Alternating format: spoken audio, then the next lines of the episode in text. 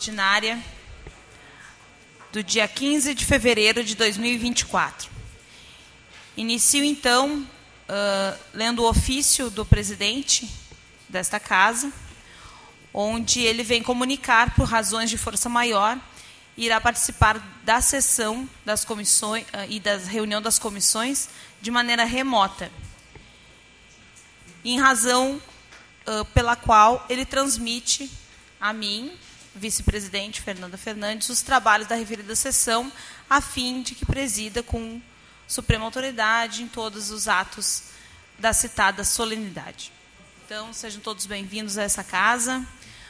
Hoje, uh, então, nós também temos a posse do suplente, a posse do primeiro suplente pela bancada do MDB, onde iniciamos já em virtude da aprovação da licença para tratar de assuntos de interesse particular, apresentada pelo vereador Luciano Batistello, afastando das funções de vereador dessa Casa Legislativa, de acordo com o artigo 20 da Lei Orgânica, a vice-presidente solicita, então, né, vamos dar posse ao uh, vereador suplente pela bancada do MDB.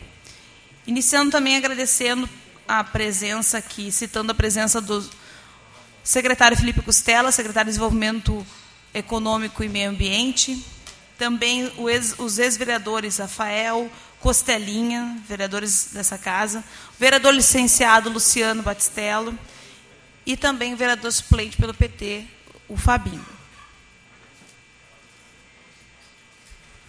Então, inicio solicitando ao Cláudio Luciano Duzic que apresente ao plenário deste Poder Legislativo a sua declaração de bens e seu diploma de vereador exercido pela Junta Eleitoral, a fim de atuar como efetivo vereador a partir dessa presente posse.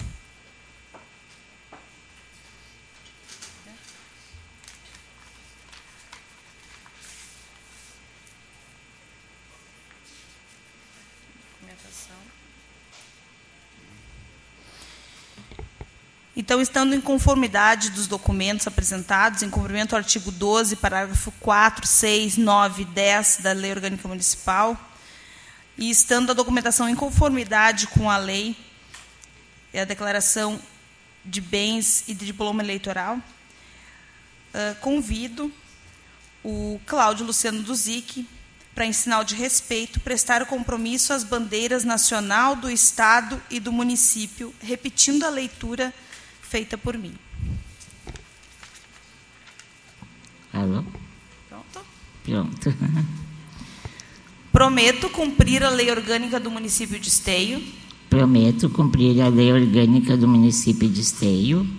Respeitar a Constituição Federal e a Constituição Estadual. Respeitar a Constituição Federal e a Constituição Estadual. Defender as leis. Defender observar, as leis. Perdão, observar as leis, defender a autonomia municipal Observe. e exercer com honra.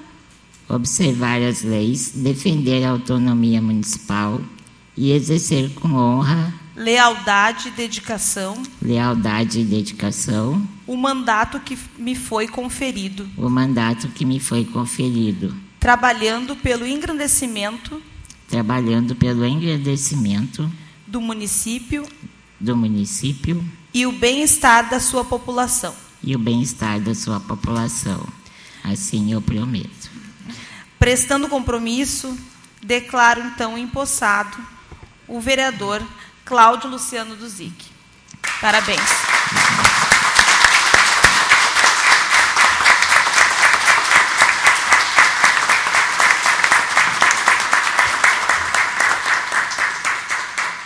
Obrigado.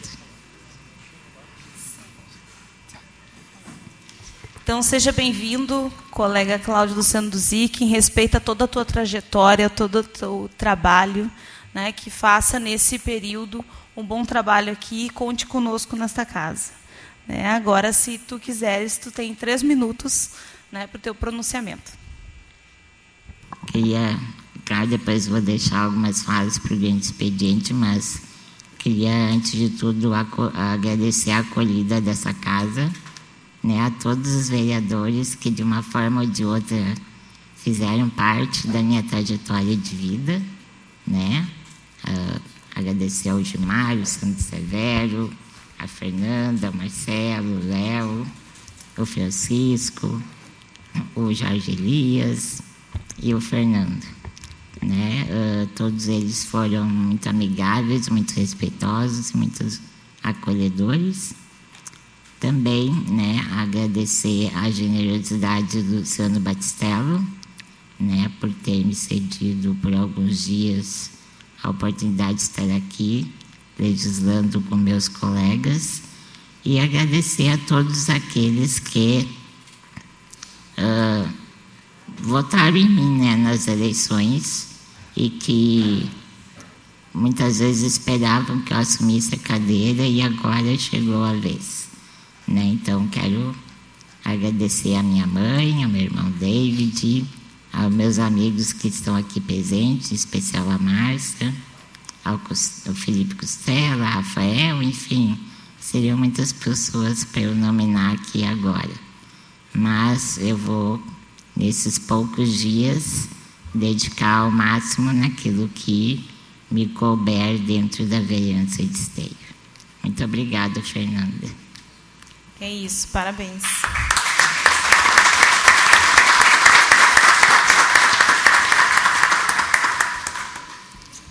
Então fique à vontade e vamos dar agora início à sessão ordinária da Câmara de Vereadores. Iniciando, então, pela apreciação e votação da ata número 2 de 2024, da sessão ordinária, das últimas sessões ordinárias. Então, botem apreciação e votação. Ata da sessão número 2, 2024, da sessão ordinária número 2, 2024. Em discussão.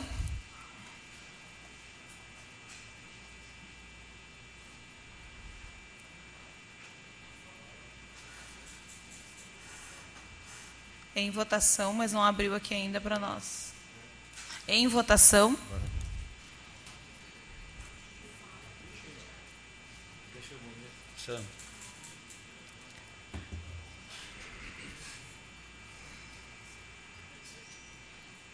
Aprovado.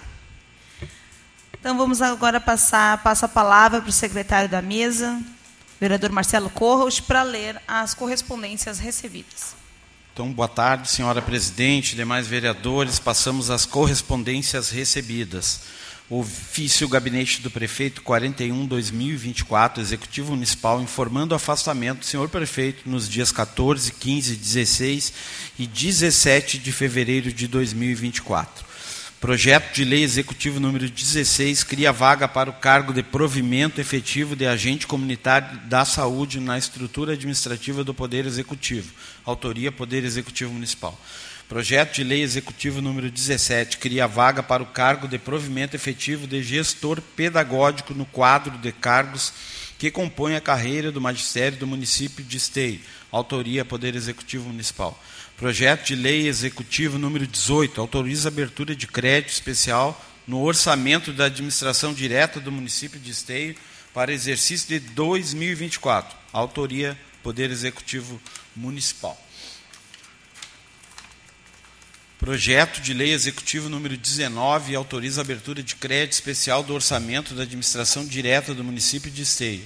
Autoria Poder Executivo Municipal. Projeto de Lei Executivo número 20 autoriza a abertura de crédito suplementar no orçamento da administração direta do município de Esteio.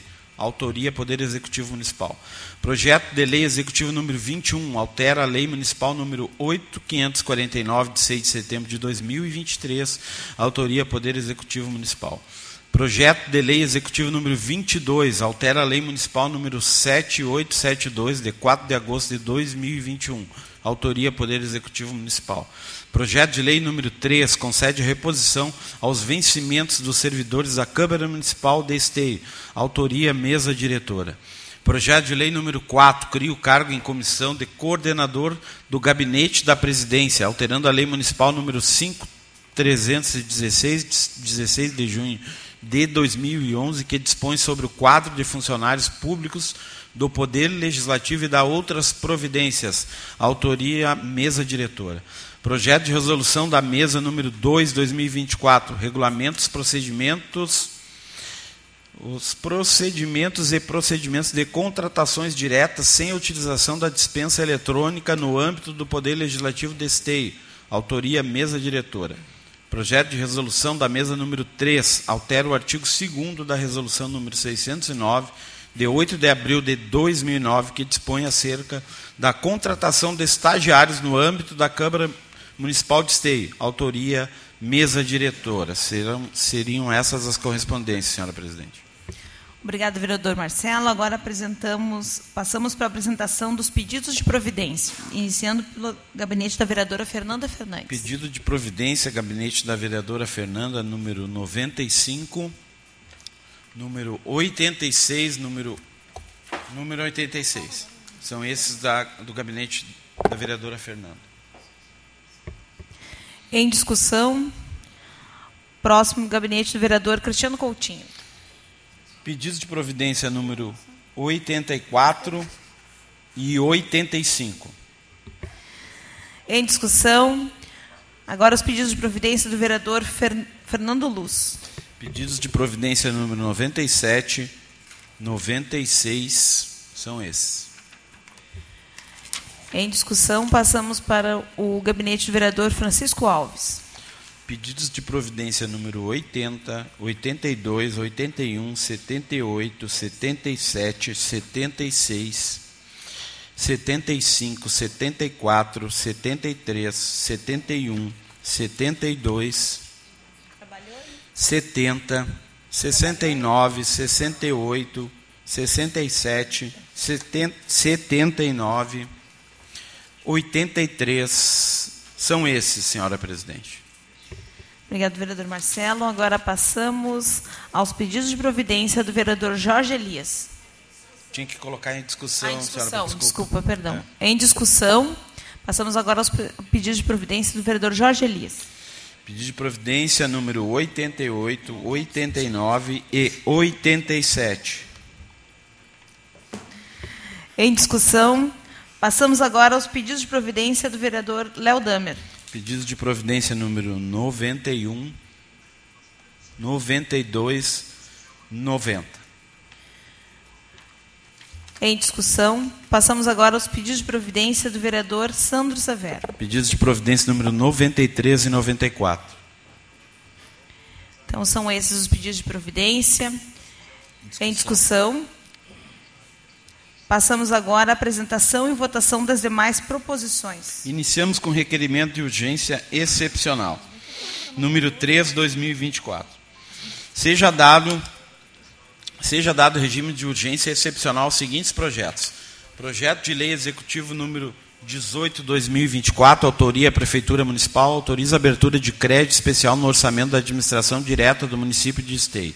E projeto de lei executivo número 00019 2024, autoria Prefeitura Municipal, autoriza abertura de crédito especial no orçamento da administração direta do município de Esteio. Requerimento de projeto de urgência número 2, gabinete do vereador Cristiano Coutinho. Tem que botar um a um. Tem que botar Ah, desculpa, tem que colocar em Então, em discussão, ao requerimento de urgência excepcional número 3 de 2024. Em votação.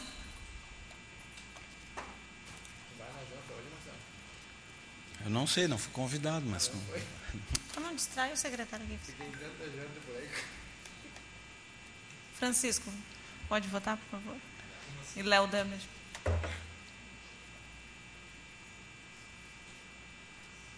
Aprovado. Passamos para o requerimento de urgência número 2. Requerimento de urgência número 2, gabinete do vereador Cristiano Coutinho, os vereadores que abaixo subscrevem requerem, após cumpridas as formalidades regimentais e ouvidos do doutor plenário, seja dado regime de urgência ao projeto de resolução número 1, 2024. Autoria, mesa diretora que cria a escola do Legislativo na Câmara Mun- Município de Esteio. Vocês não, não, não Alguém não tinha pedido vista disso? Oi? Desculpa. Sei. Hã? Não, não tinha falado.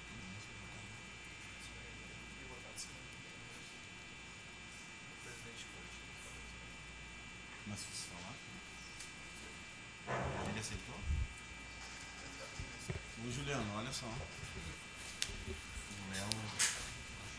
Só uma questão, vamos dar um um tempo na sessão só para organizarmos aqui a questão das proposições.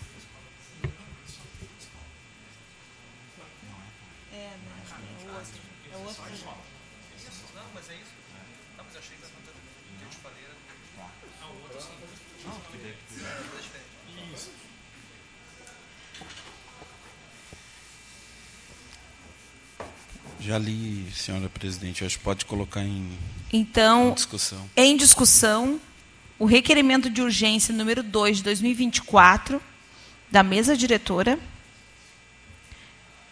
Em votação.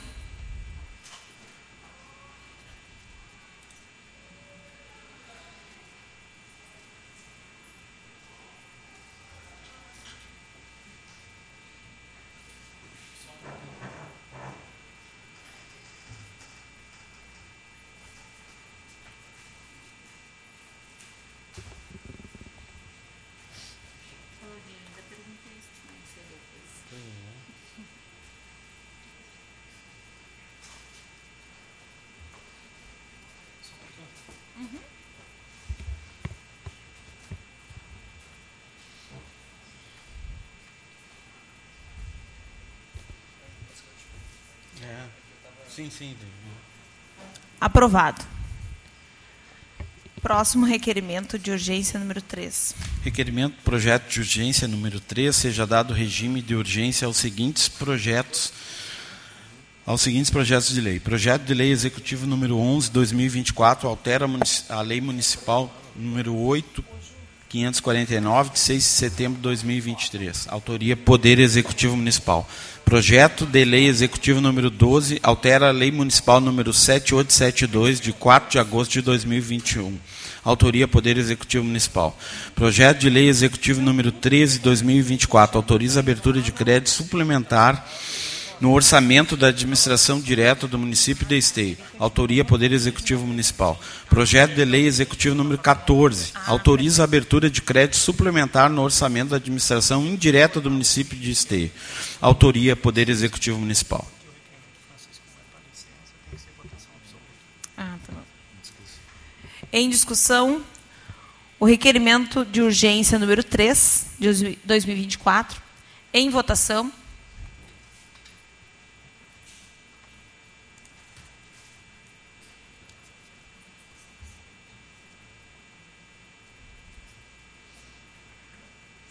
Aprovado.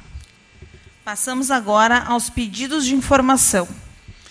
Pedido de informação número 16, gabinete da vereadora Fernanda Fernandes. Requer que seja ouvido do outro plenário seja encaminhado ao ofício ao senhor prefeito Leonardo Pascoal com cópia à Secretaria de Obras e Serviços Urbanos, fazendo o seguinte questionamento: 1. Um, quantos caminhões possui a coleta seletiva?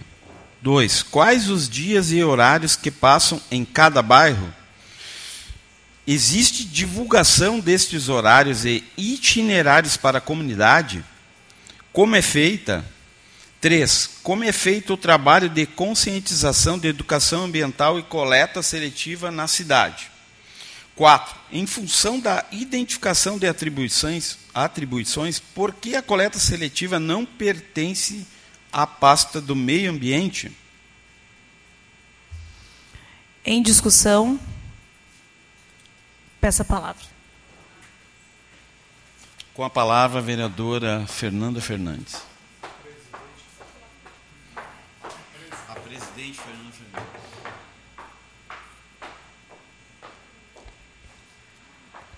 Então, colegas vereadores, comunidade aqui presente, demais autoridades saudadas, façam um destaque só esse pedido de informação, porque isso foi uma demanda da, da comunidade, né, que está perdida em função de alguns horários que mudaram no, do itinerários também dos caminhões uh, da coleta. E depois tam, também tem um, um pedido de informação sobre os caminhões do lixo doméstico.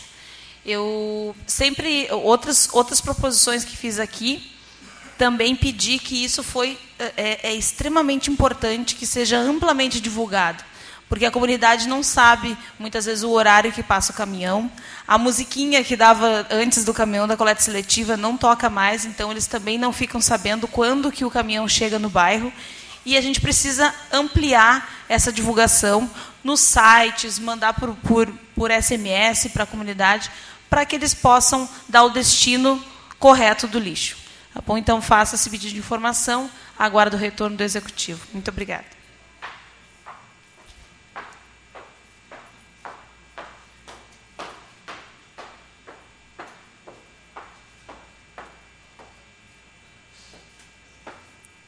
Em votação.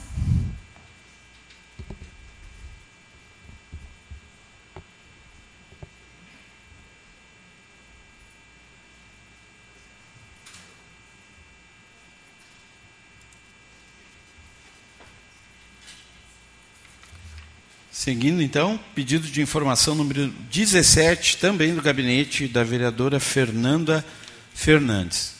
Seja encaminhado ofício ao senhor prefeito municipal Leonardo Pascoal, com cópia à Secretaria de Obras e Serviços Urbanos, fazendo o seguinte questionamento: 1. Um, houve mudança nos horários da coleta de lixo orgânico nos bairros?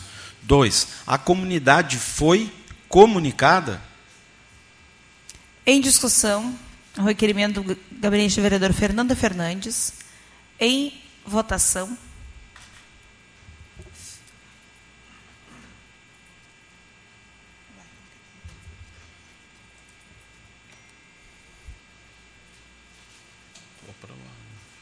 Associando. Aprovado. Passamos para o próximo, próximo pedido de informação. Pedido de informação número 18, gabinete vereadora Fernanda Fernandes. Seja encaminhado ofício ao senhor prefeito municipal fazendo o seguinte questionamento. Na quarta-feira, dia 7 de fevereiro, foi lançado pelo governo do estado o programa Mãe Gaúcha. A iniciativa distribuirá 24,700 mil kits de enxoval para bebês e gestantes a partir da 28ª semana de gravidez, com pré-natal em dia, inscritas no cadastro único, CAD único, e que recebam o benefício do programa Bolsa Família ou que estejam aguardando o deferimento da inscrição no programa.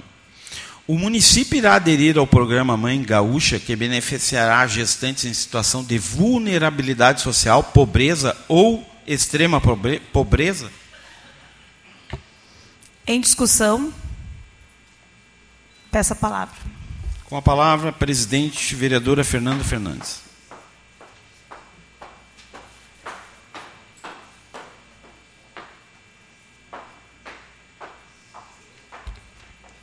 Então, vereadores, comunidade, quem nos assiste pelo canal do YouTube também, que antes não, não citei.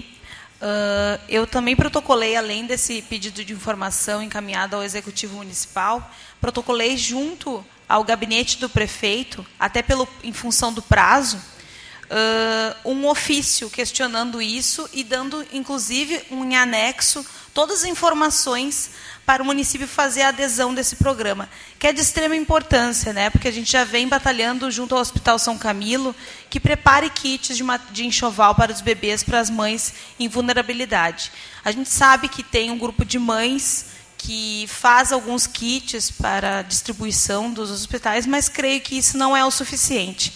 E tendo essa oportunidade com o Estado, onde vão ser distribuídos esses mais de 24 mil kits de enxoval, onde tem uh, todos os materiais básicos né, que um bebê precisa, uh, é de extrema importância que a gente faça essa adesão ao programa, que não aconteça como outros programas que a gente acaba não se inscrevendo e não sendo beneficiado. Então, espero que o prefeito acolha esse nosso pedido, né? E que o, o Estado possa fornecer esses kits também para as nossas mãezinhas em esteio. Obrigada.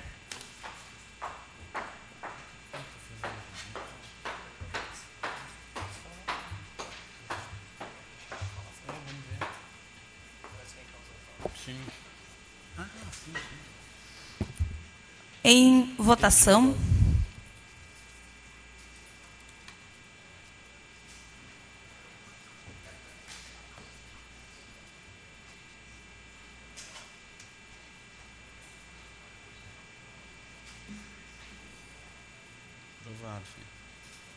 Aprovado. Perdão, passamos para o próximo pedido de informação. Pedido de informação número 19, gabinete da vereadora Fernanda Fernandes. Seja encaminhado ofício ao senhor prefeito municipal fazendo o seguinte questionamento. No dia 8 de fevereiro deste ano foi informado pelo executivo municipal o início das obras do Rubi Agro, espaço permanente dentro do Parque Estadual de Exposições Assis Brasil, voltado para fomentar empresas e profissionais para a criação de soluções para o agronegócio. Projeto que tem parceria da Universidade Fevale. Diante disso, questiono: um, qual o objetivo deste espaço? O que agrega diretamente para o nosso município? Dois, quando retornará investimento? Quanto retornará investimento para esteio? Três, o recurso citado é através da parceria, recurso vinculado ou recurso próprio? Em discussão, ao pedido de informação do gabinete da vereadora Fernanda Fernandes. Em votação.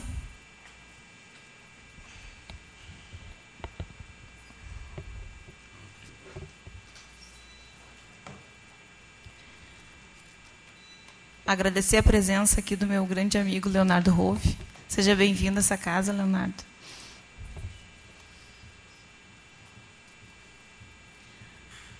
Francisco. Aprovado. Passamos para o próximo pedido de informação. Pedido de informação número 20, gabinete do vereador Léo Damer. Solicita à prefeitura que informe se a Liga de Futebol 7 de Esteio possui CNPJ.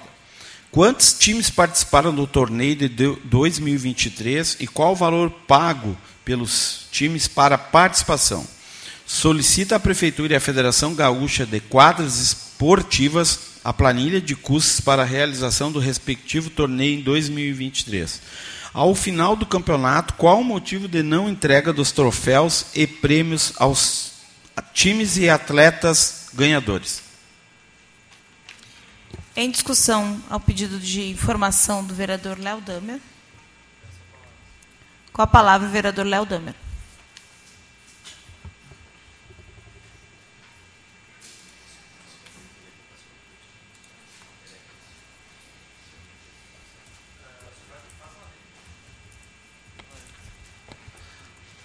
Senhora Presidenta, uh, comunidade presente, autoridades citadas, é, acho importante que nós possamos ter essas informações, porque de fato aconteceu no ano de 2023 o torneio da Liga de Futsal e de fato não houve a entrega até este momento das medalhas e dos troféus.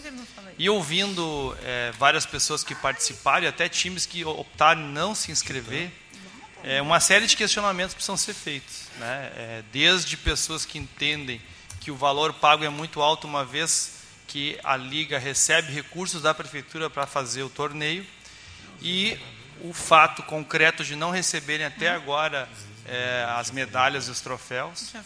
Se é a Prefeitura que não fez o repasse, inclusive hoje eu fiz um outro pedido de informação e eu venho sustentando que há sim um rombo mal explicado nas contas da Prefeitura e que uh, técnicos né, e, e, informações de corredor dizem que hoje ele é de 8 milhões, ele já foi maior. Motivo de vários contratos, como o da PAI, que foi diminuído, e vários serviços que deixaram de acontecer no final do ano. Motivo de não ligar os ares, os ares condicionados das escolas até hoje. Talvez seja esta uma das explicações, talvez o dinheiro não foi nem repassado, e eu pergunto isso. Mas, de fato, nós precisamos entender. Né? Não pode um torneio onde as pessoas se sentem pagando muito caro e no final não recebem nem medalha nem troféu. Né? Então há uma série de questionamentos. Se esses repasses são feitos, se a liga recebe, quem é a entidade que está por trás disso, quem é a pessoa que articula isso e por que, que o dinheiro não chega lá na ponta. Isso não precisa Uma entender. parte, vereador. Sim, vereador Gilmar. Obrigado, vereador Léo. Queria acrescentar, Juliano, se for possível, vereador Léo, se além das cobranças das inscrições diretamente dos clubes pela liga, se a diretoria de esportes, através do fundo de esporte, também fez um repasse de quanto? Com este adendo, então, peço que os colegas vereadores nos ajudem a, a buscarmos as informações. Posso pegar uma parte? Vereador. Desculpa, vereador, uma parte, vereador Jorge Elias. Vereador Léo Damer, eu posso te dizer com muita propriedade. A prefeitura repassa, porque não, não se inicia um campeonato sem repasse de recursos, porque tem que pagar juízes, tem que pagar e é pago por jogos. Então, se iniciou e terminou, o, o repasse é feito. Então, pode ter certeza que na outra semana tu terás a resposta que foi pedida aqui no pedido de informação a respeito dos valores eh, que foram repassados para a Liga. A respeito de CNPJ, posso te afirmar que também o CMD, Conselho Municipal de Desportos, ele também tem, eh, por incumbência, eh, fazer a fiscalização das empresas que fazem o campeonato e não se faz com CPF, só se faz com CNPJ, então deve ter CNPJ também. Mas com certeza, é, é, se os clubes não receberam medalhas, troféus, é, teve uma alguma coisa que não fechou na administração do campeonato. Exatamente. Então, nesse sentido, o fato é, o torneio termina, ninguém recebeu o troféu ainda. Obrigada, vereador Léo Damer. Em votação.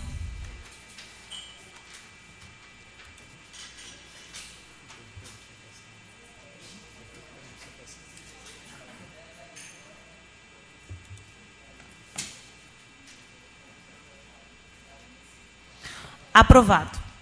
Passamos para o próximo pedido de informação. Pedido de informação número 21, gabinete do vereador Marcelo Corros, que seja enviado ofício que seja enviado pedido de informação ao Executivo Municipal para saber quando afinal será divulgada a data do carnaval em Esteio. Em discussão, o pedido do vereador Marcelo Corros. Essa palavra. Com a palavra, o vereador Marcelo Corros.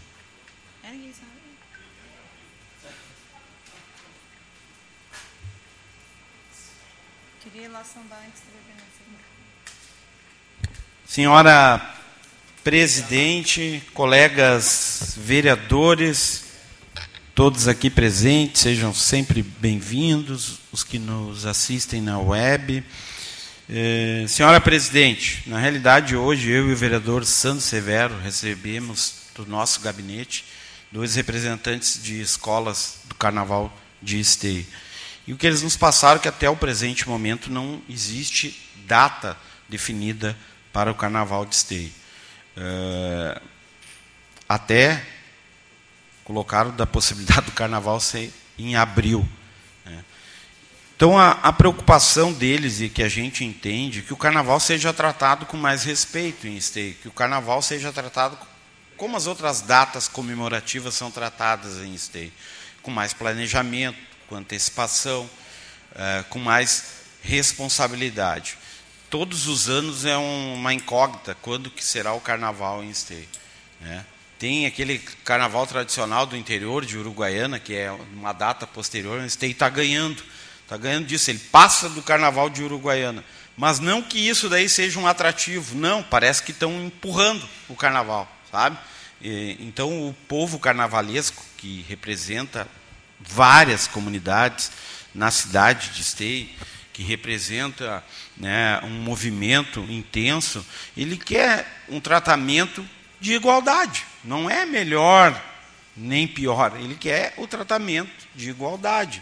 Nós temos algumas datas aqui no município, aniversário, outubro, Semana Farroupilha, enfim, várias datas já organizadas com bastante antecipação e que a Secretaria de Cultura trata de forma mais responsável. Então, eu estou fazendo esse pedido de informação. Né? Já foram feitos outros pedidos e até o presente momento ninguém sabe. Né? Então, a, a nossa preocupação é que não dê tempo para as escolas e para as comunidades se organizarem para fazer um belo evento para o povo esteense. Peço uma parte só, vereador. Pois não, não vereador. Só uma informação, na verdade, eu também fiz um pedido de informação, porque no final do ano passado, uh, foi, foi uh, o município recebeu um recurso da SEDAC, do FAC, de 152 mil. E esse recurso seria utilizado para o carnaval. Esse recurso, então, ele entrou. Né? Então, a Secretaria Estadual de Educação mandou esse recurso. Sim. Então, não é nem a falta do recurso, porque esse dinheiro chegou. Na minha, na minha opinião, até porque o secretário de Cultura não nos responde nenhum pedido de informação a esse respeito, não há ainda organização e nenhum é, um planejamento para o carnaval e nós já estamos entrando em março. Porque, inclusive, o recurso nós votamos no final do ano passado. Então, é, então, efetivamente, a gente precisa das respostas. De repente, o futuro secretário vai nos responder, com toda certeza, nosso amigo Jorge. Vai mudar. Quero ver o Jorge cheio de purpurina. Manda direto.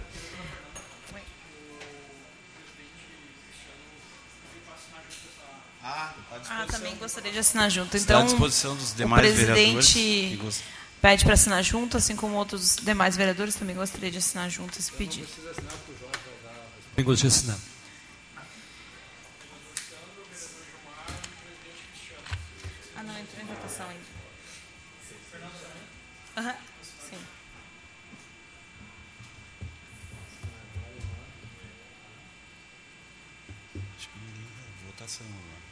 Eu falei em votação.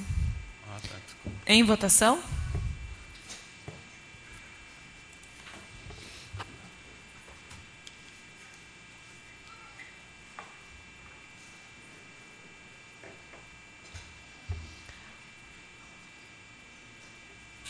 Aprovado. Passamos para o próximo pedido de informação. Pedido de informação número 22, gabinete do vereador Gilmar Rinaldi, que seja enviado ofício ao senhor prefeito requisitando informações sobre as ações relacionadas ao combate às enchentes em esteio e ao destino das emendas ao orçamento municipal no valor de 1,5 milhões, destinados pelos vereadores e pela comunidade em 2023. O grupo técnico anunciado pela Prefeitura para estudar e propor soluções para o combate às enchentes em esteio foi oficialmente criado? Se sim, quais são os membros e entidades participantes? Quando e onde será apresentado o relatório com as sugestões do grupo técnico ser criado? Quais obras e ações a Prefeitura planeja realizar com os recursos das emendas ao orçamento destinado pelos vereadores e pela comunidade em 2023? Em discussão, pedido de informação do vereador Gilmar Rinaldi. Com a palavra, o vereador Gilmar Rinaldi. Cumprimento a presidenta, vereadora Fernanda Fernandes. Cumprimento de forma muito especial o suplente, atual vereador Luciano Duzic, em seu nome cumprimento todos os demais parlamentares, em especial também a sua mãe, que está aqui prestigiando, demais amigos. É, quero cumprimentar o Fabinho, suplente vereador, dizer que hoje estavam falando na comissão, Luciano, que a, a comissão estava melhor hoje com o atual vereador, mas é só uma brincadeira. É, dizer que é muito sério esse pedido que eu estou fazendo, a pedido de lideranças de todos os bairros né, que foram afetados há décadas com as enchentes, e nós que fomos governo, a gente sabe, sabe quanto que a população sofre, a gente sabe, Janda, quanto que o poder público gasta também, né, para socorrer depois as famílias. Então é preciso que a gente siga o plano de drenagem e faça então prevenção, né, Giza? Prevenção, prevenir é o melhor remédio, tanto na saúde quanto é, na questão climática. E é importante que se diga que nas duas legislaturas, na primeira do Leonardo Pascoal e nesta, nenhum projeto importante foi rejeitado pela Câmara, muito pelo contrário. A situação e a oposição votam a favor de empréstimos, diferente da minha gestão, que atual prefeito e, votou contra a compra da draga. É, então, empréstimos, 10 milhões de empréstimos, 15 milhões com a privatização da Corsã entraram nos cofres públicos e pela primeira vez, num acordo dos 10 vereadores, e eu parabenizo os 10 vereadores, nós conseguimos incluir uma emenda de 1 milhão e 500 a pedido das lideranças da comunidade, para que o município faça obras de macrodrenagem.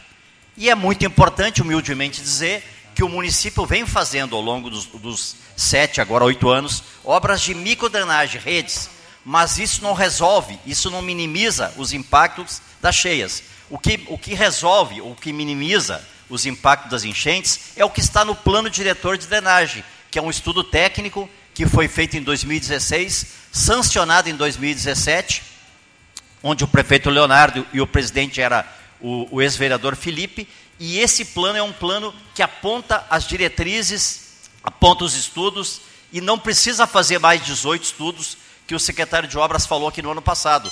Precisa seguir o que aquele plano estabelece.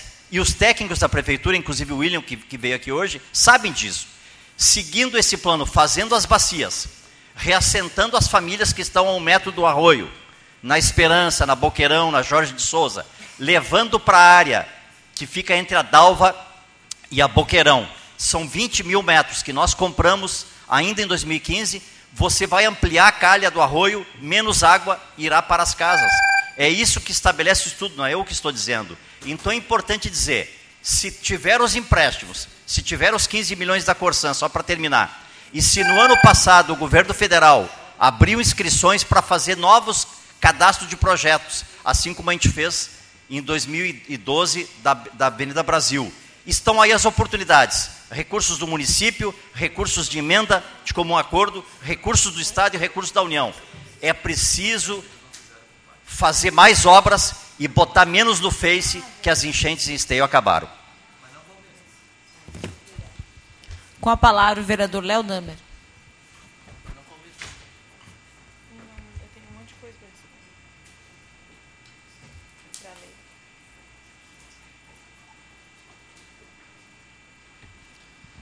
Quero cumprimentar o colega vereador do ZIC e a sua mãe, que eu não tinha cumprimentado na minha fala anterior, de novo aqui nesta casa. Sempre bem-vindo e muito importante o debate que o DOZIC representa aqui na nossa cidade. Mas quero fazer reforçar também, Gilmar, esse pedido, porque nós de, e tem pessoas que estão assistindo esta sessão de forma uh, remota e que estão acompanhando exatamente este debate. Nós sofremos a maior enchente de esteio, nós tivemos os maiores prejuízos da história de esteio, nós tivemos um anúncio pífio no final do ano de que haveriam 18 ações, nós tivemos muita dificuldade de colocar uma emenda no orçamento e uma segunda emenda foi derrubada pela, pela base do governo. É, lá na, aprovamos na LDO, mas não na lei orçamentária.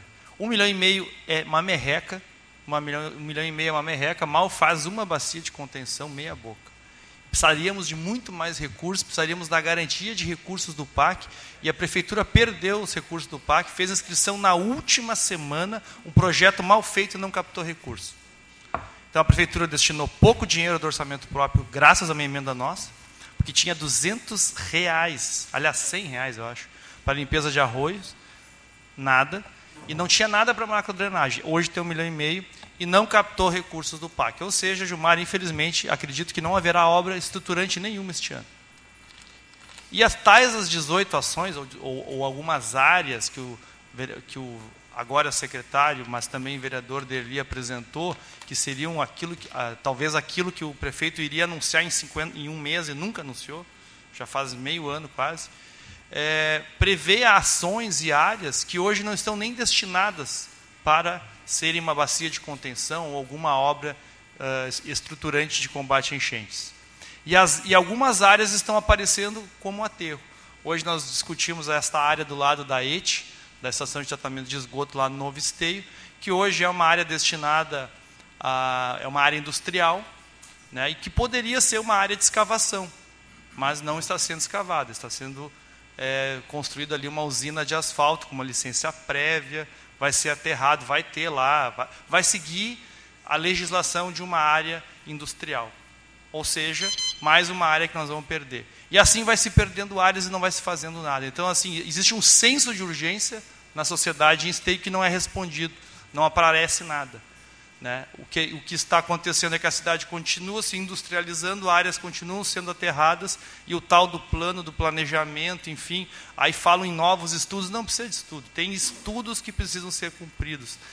Há, uh, todo mundo sabe, todo mundo que acompanha um pouco a política e que discute com a prefeitura sabe, tem um monte de coisa prevista, o que falta é projeto e recurso. Isso esse governo não apresentou nada. Fez uma bacia meia boca entre o primeiro e o segundo ciclone, que até hoje não está pronto e que não tinha nem licença. Então, assim, é, o senso de urgência dessa gestão para o combate das enchentes não existe.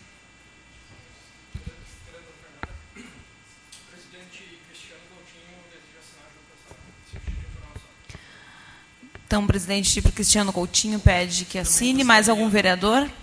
Gostaria de assinar também. Também. Então, em votação.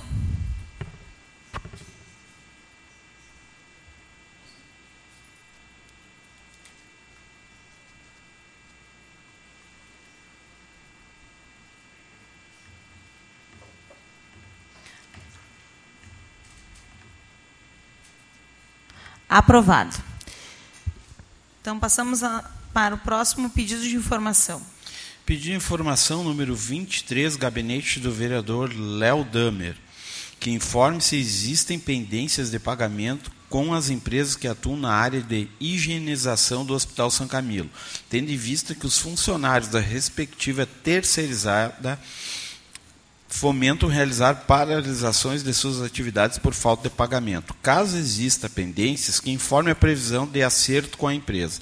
Caso não exista pendências, que a Fundação de Saúde Pública São Camilo intervenha junto à empresa terceirizada de higienização, que não paga seus funcionários e causa, causa prejuízos à saúde deste.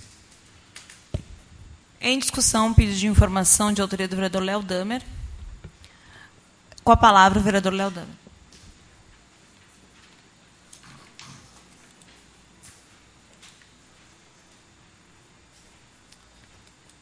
Senhora Presidenta, colegas vereadores, é, comunidade, importante fazer uso da, da palavra neste requerimento, nesse pedido de informação, porque hoje os funcionários da empresa JN de higienização do Hospital São Camilo, uh, informações que eu tive, fizeram uma, uma paralisação de uma hora, de algum, de, de um, por um período, para reclamar de um pagamento que não acontece. Eles recebem no quinto dia útil do mês, hoje é dia 15 de fevereiro, amanhã já é sexta, se não receberem amanhã já vem mais no final de semana, vão, vão receber só lá pelo dia 20. Então, é, todo mundo sabe como é que fica a organização da sua vida financeira se tu chega a 15, 20 dias do mês sem receber o seu salário. Considerando que são pessoas que trabalham na área de higienização que ganham pouco. Essas pessoas fazendo uma paralisação e trabalhando sem vontade, trabalhando num setor estratégico que é a higienização de um hospital.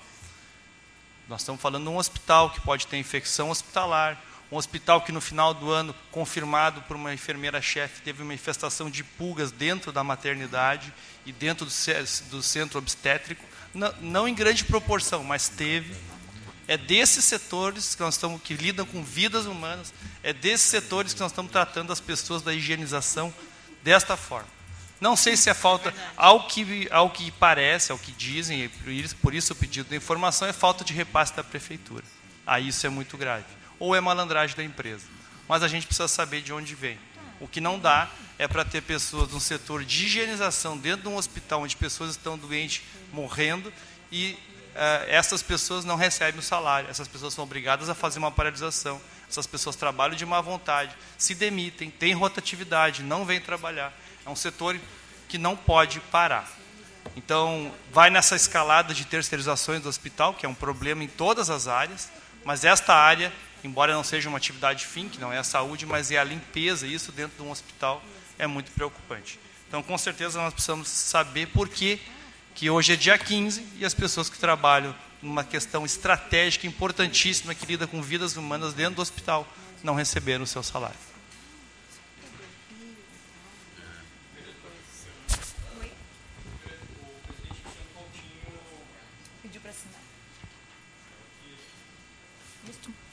Então, o vereador Cristiano Coutinho gostaria de assinar o um pedido de informação do vereador Léo Damer. Mais algum vereador? O vereador Gilmar e a vereadora Fernanda. Então, passamos para o próximo... Em votação. Ah, em votação. Em votação. Perdão. Em votação.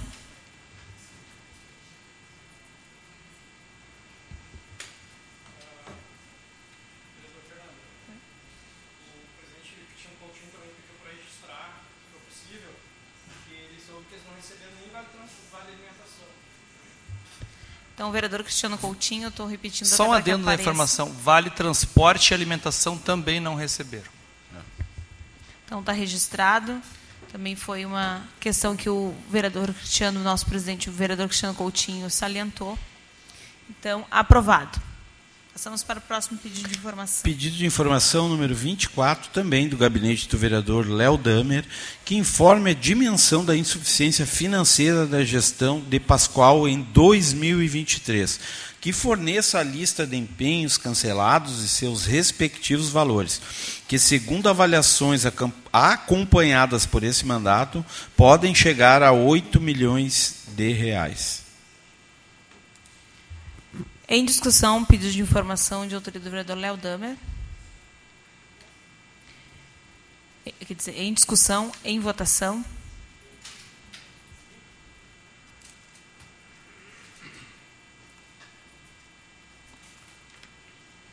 Vereadora Sandro Severo. Aprovado. Próximo pedido. Pedido de informação número 25, gabinete do vereador Léo Damer que informe a Guarda Municipal de Esteio está ciente da resolução CONTRAN número 819 de 17 de março de 2021. Caso esteja ciente por qual motivo os agentes de trânsito estão multando motorista de transporte remunerado individual, contrariando a respectiva resolução, que excluem a categoria das exigências relativas ao sistema de retenção de crianças com até 7 anos e meio de idade. Ainda que os motoristas profissionais individuais que atuam em esteio sejam, em sua maioria, bem esclarecidos e recorrem sobre a multa equivocada, a boa prática da gestão pública recomenda que seus agentes cumpram a função esperada da boa ordem no trânsito, respeitando os motoristas profissionais e individuais, tais como os traba trabalhadores de aplicativos. Em discussão, pedido de informação de autoria do vereador Léo Damer. Em votação.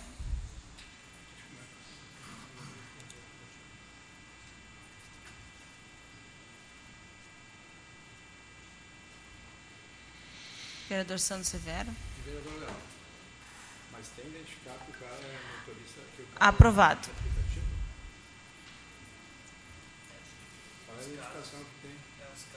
Chegaram.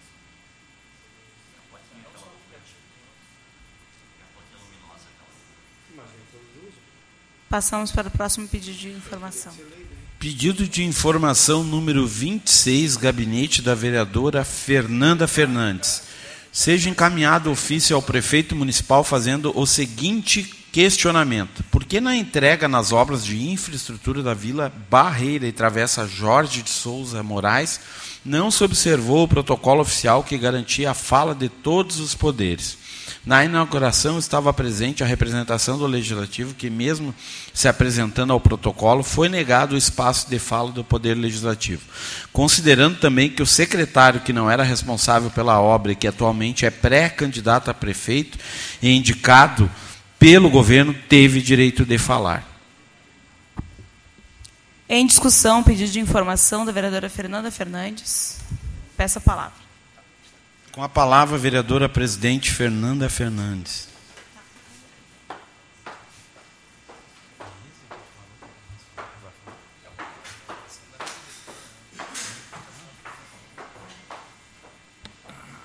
Colegas vereadores, comunidade, eu faço esse pedido de informação que, na verdade, poderia, caberia até uma moção de repúdio, uh, sobre uh, a falta do espaço de fala e parceria com, com o Poder Legislativo.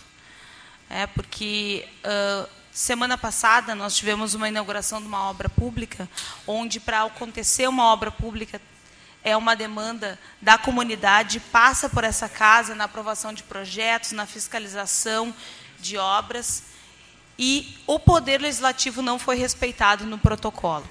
Né? Esteve presente o Poder Legislativo e uh, questionado assim, né, quando foi apresentado, ó, o Poder Legislativo está representado. Aí só informaram que seria um protocolo informal. Mas um protocolo informal, e seria rapidinho, né? E seria rápido devido à, à espera da comunidade. Mas, para surpresa, falaram três secretários, inclusive um não, é, não estava, não contemplava a pasta daquele assunto, e também depois o prefeito municipal quebra o protocolo uh, pedindo que outro vereador fale né, uh, uh, como, como em razão da obra. Então, acho assim, levando esse questionamento, não só pelo espaço de poder falar, enfim, mas sim pela ética de ter um protocolo padrão, onde um poder legislativo que representa diretamente a população estava ali presente, participou de todo o trâmite da obra, seja fiscalizando, aprovando projetos, e não teve seu espaço garantido de fala, fazendo um protocolo totalmente de acordo com o seu interesse. Então, isso, ah, no mínimo, a gente tem que questionar qual é o novo padrão, porque toda vez que o Poder, o Poder Executivo esteve nessa casa, em eventos, em atos solenes, o espaço de fala e de assento do Executivo, em respeito ao poder que é, foi respeitado. Foi chamado pessoas para cá e tiveram espaço de fala. Então, no mínimo, o Poder Legislativo também tem que ter espaço de fala e nós precisamos lutar por isso. Então, espero que o prefeito responda essa questão e que isso das próximas vezes mude.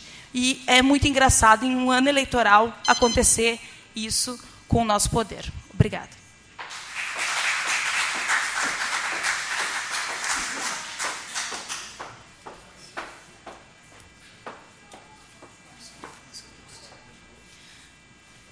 Com a palavra o vereador Marcelo.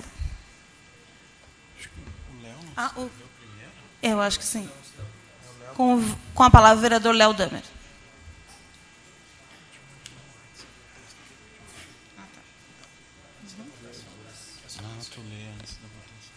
Senhora presidenta, colegas vereadores, comunidade que nos assiste, é, acho que, enquanto mesa diretora, e aí é um ataque ao poder legislativo, quando se uh, não permite que, um, que quem representa o poder legislativo, que é um poder constituído, na cidade, não, não, está, não, não é contemplado num protocolo da inauguração de uma obra pública. Para isso, nós temos que partir dizendo duas coisas.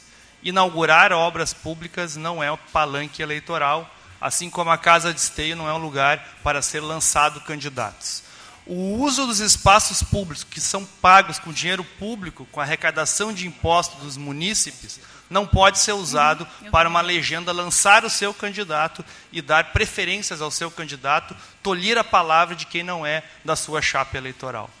Isto é de uma falta de republicanismo, isso é, é de uma malandragem, de uma mesquinhez típica deste prefeito. E, desculpa quem defende o prefeito, porque tem feito isso muitas vezes, usado o palanque.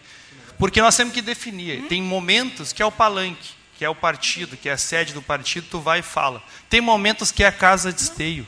Ali não é para fazer reunião política, é reuniões para coisas que envolvem recursos para a cidade, coisas públicas. E inaugurar uma obra pública não é o lugar de dar a palavra para o seu pré-candidato quando a obra nem é sua. E não é o lugar, definitivamente, de não deixar a representação da mesa, da, da Câmara falar. Quem é a representação da mesa? É o presidente, quando não está o presidente, é a vice-presidente. A vice-presidente da Câmara estava no ato e o protocolo simplesmente cortou. Porque não iria, possivelmente, enaltecer ou elogiar da mesma forma é, aquele que hoje é o prefeito ou aquele que se pretende ser o próximo prefeito. Quero cumprimentar a vereadora Fernanda, que uh, cumprimentou aqui os representantes executivos, inclusive os nomeou, mostrando a grandeza e o protocolo que esta casa cumpre. Poderia ignorar que estavam sentados aí dois pré-candidatos que, vão, que se pretendem sucessores deste projeto. Poderia ignorar, mas não o fez. Mostrou grandeza.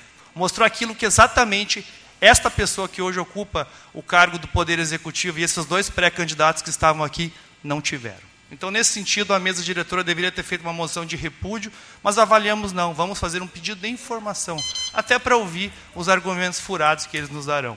Não podemos deixar passar, o governo tem que ter um protocolo oficial, respeitar um poder. Eles acham que esta casa sempre deveria ser uma correia de transmissão das vontades de um prefeito que, inclusive, é muito mimado.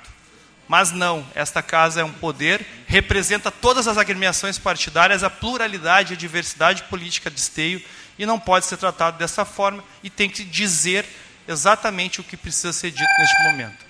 Um respeito a, a, a, a esta casa legislativa, inauguração de obra pública não é palanque, a casa de esteio não é o comitê do seu partido.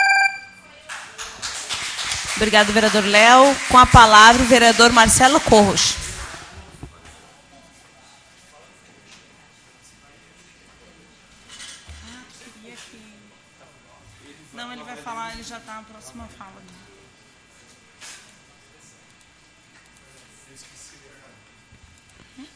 Senhora presidente, vereadores, aproveitar, cumprimentar o colega do ZIC, seja bem-vindo, Claudinho. Tenho certeza que tu vai aproveitar muito esse espaço. Né? É, cumprimentar o vereador Luciano Batistello, cumprimentar o Amaral. Não te dobra, Amaral. Existe. Eles vêm com dinheiro, tu volta com caráter. Cumprimentar o Fabinho, Oda, Ronaldo, o meu amigo Tajiba aqui. Que, que assado aquele, hein, Tajiba? Ah, tu que tem dinheiro, tá bom.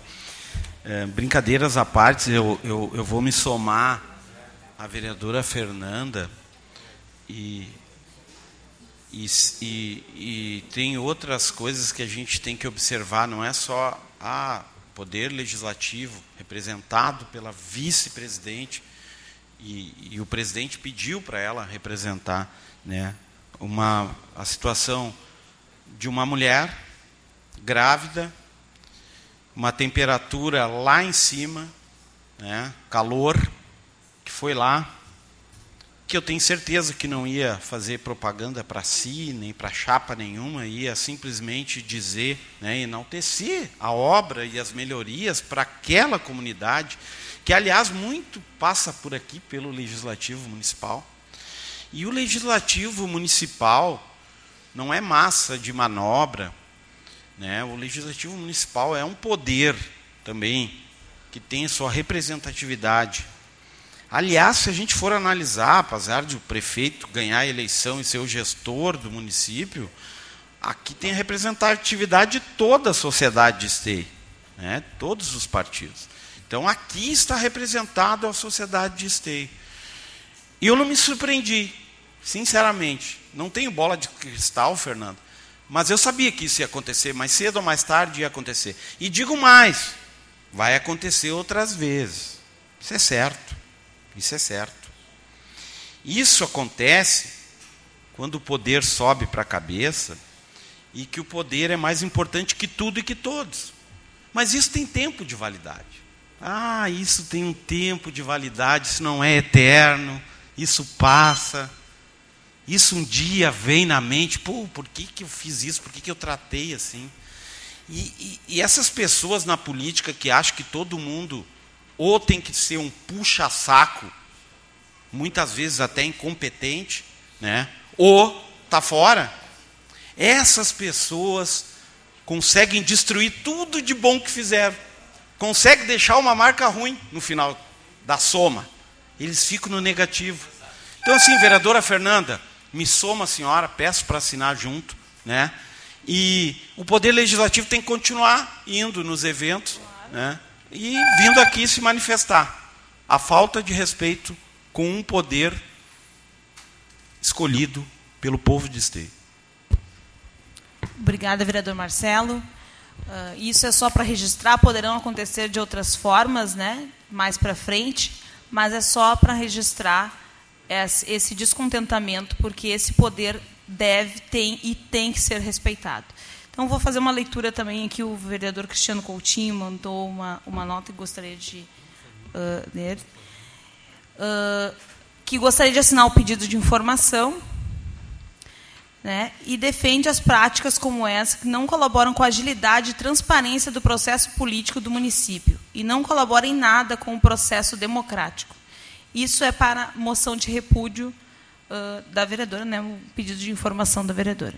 Então, muito obrigada a todos, né, e está em votação o pedido de informação de autoria da vereadora Fernanda Fernandes.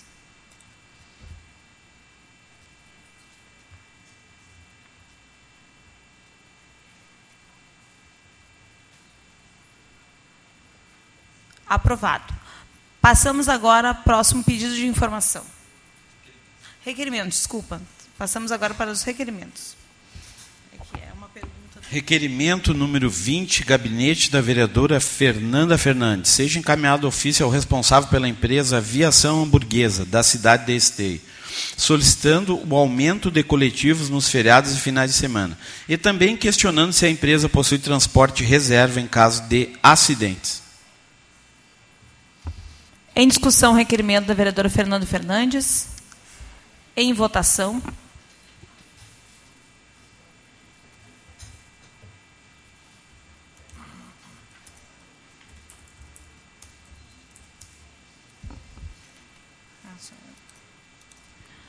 Aprovado. Passamos para o próximo requerimento. Requerimento do gabinete do vereador Sandro Severo, que seja encaminhado ofício à Corsã devido à minha preocupação e insatisfação em relação aos recorrentes episódios de rompimentos de canos, falta de água para conserto e desligamentos para manutenção sem prévio aviso no bairro Novo Esteio. Essas situações têm gerado consideráveis prejuízos à população local impactando negativamente em diversos aspectos do cotidiano dos moradores. O desligamento para manutenção sem aviso prévio tem causado impactos diretos na rotina dos moradores, impossibilitando o planejamento adequado para enfrentar essas interrupções temporárias no abastecimento de água e isso se reflete em prejuízos financeiros e na qualidade de vida da comunidade do bairro Novo Esteio. Diante do exposto, solicito à Corsã a implementação de medidas efetivas para solucionar esses problemas, visando a melhoria no abastecimento de água no bairro Novo Esteio. E dentre as ações necessárias destaco os seguintes pontos: 1. Um, plano de ação Solicita a Corsã a elaboração de um plano de ação abrangente com prazos e metas claras para mitigar os efeitos das repentinas faltas de água no bairro, visando minimizar os prejuízos causados à população. 2. Revisão no encanamento. É imperativo realizar uma revisão completa no encanamento do bairro, identificando e corrigindo possíveis pontos de fragilidade que têm contribuído para os frequentes rompimentos de canos. Essa medida visa prevenir problemas futuros e assegurar a eficiência do sistema. 3. Setorização de registros. Solicita a implementação de um sistema de setorização de registros, permitindo o isolamento da rede por setores no bairro. Dessa forma, evitamos que a totalidade do bairro fique sem água a cada rompimento ou manutenção, minimizando o impacto nas residências e estabelecimentos locais. 4. Previsão para a revisão e manutenção. É essencial que a Corsan forneça uma previsão clara, transparente, para a realização da revisão no encanamento e as manutenções necessárias. Isso permitirá que a população se prepare adequadamente para eventuais interrupções de fornecimento de água. Agradeço antecipadamente pela atenção à presente solicitação e confio que a Corsan tomará as medidas necessárias para solucionar os problemas enfrentados pelo bairro Novo Esteio pois a melhoria no abastecimento de água não apenas beneficiará os moradores, mas também contribuirá para o desenvolvimento sustentável da comunidade. Em discussão, requerimento. Essa palavra. Com a palavra o vereador Sandro Severo.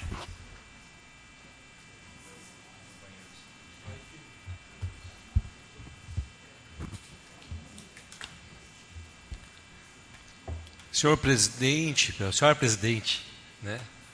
Uh, Fernanda Fernandes, os vereadores.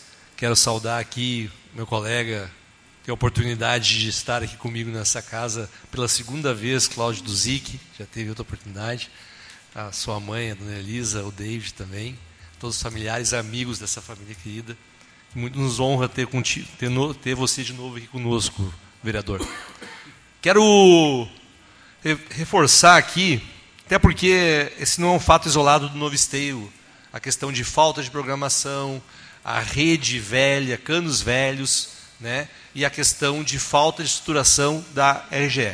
Ainda na semana retrasada, encaminhei aqui uma solicitação à RGE, ah, é, desculpa, a Corsã, é que as duas são, incomodam muito a gente aqui, a Corsã, para que ela fizesse a instalação de um gerador para, em caso de falta de luz, os moradores não ficassem sem água, que é um absurdo, valor que a gente paga de conta d'água, a Corsã não ter um gerador instalado junto à estação de tratamento e distribuição de, de água da cidade.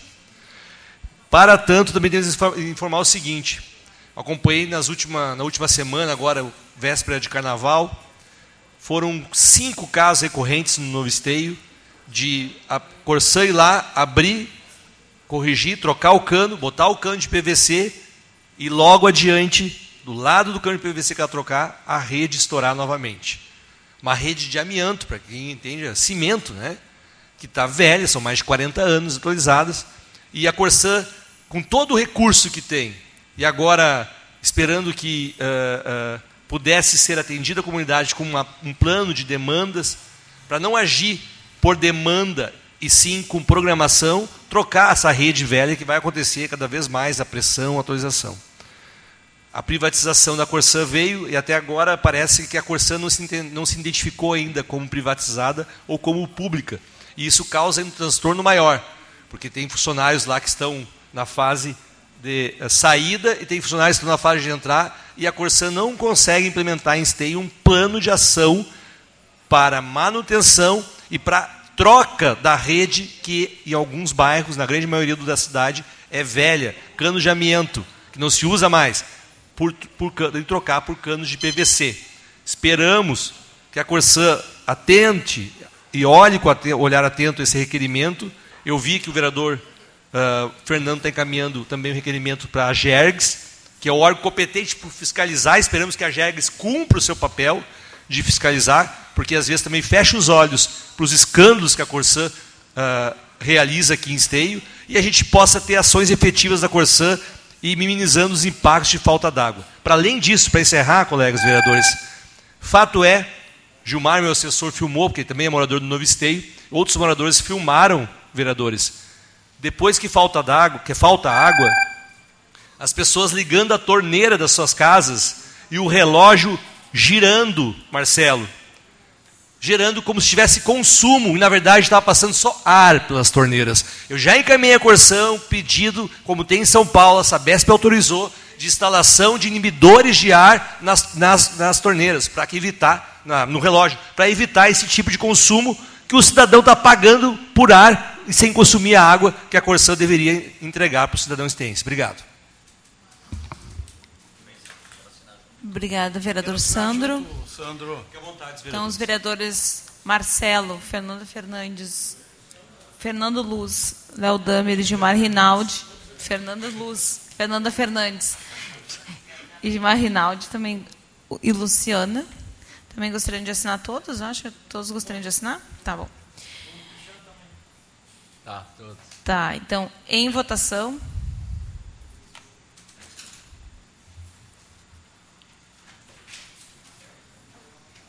Aprovado. Passamos para o próximo requerimento, vereador Marcelo. Requerimento do gabinete do vereador Marcelo Corros, que seja enviado requerimento ao DENIT para que o órgão informe quem autorizou o mesmo a colocar restos de asfalto e material de RCC ao lado da estação de tratamento do novo esteio. Em discussão, o requerimento do vereador Marcelo Corros. Com a palavra, o vereador Marcelo.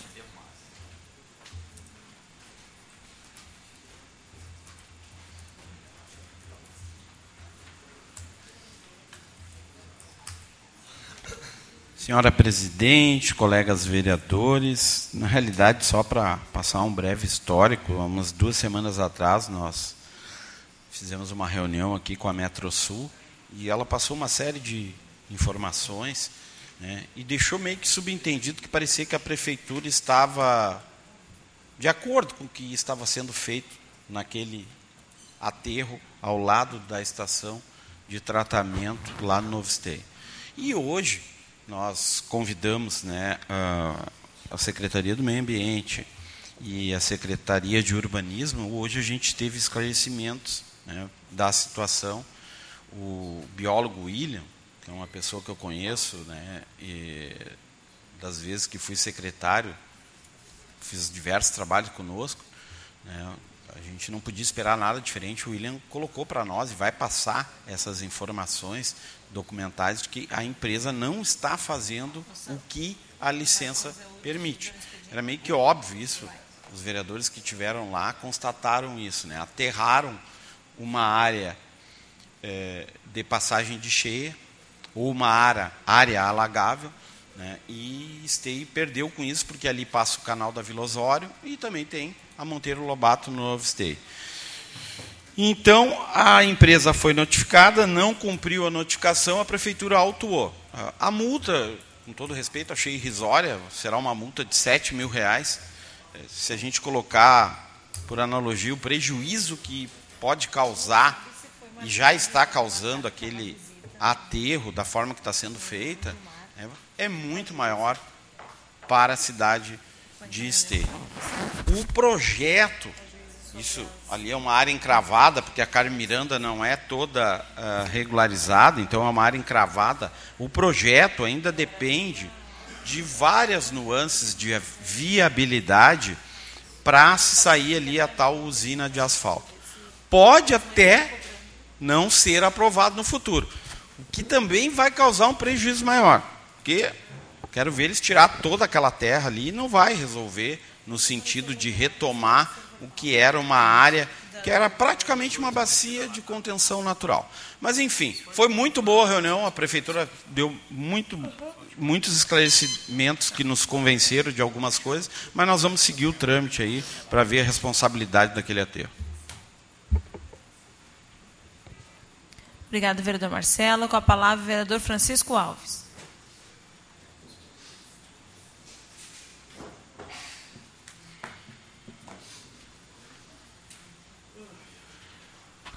Gostaria de cumprimentar a presidente da casa, Fernanda Fernandes, ao Claudinho, boas-vindas e desejar a ti aí esse período de sucesso e que tu possa desenvolver todo o teu talento.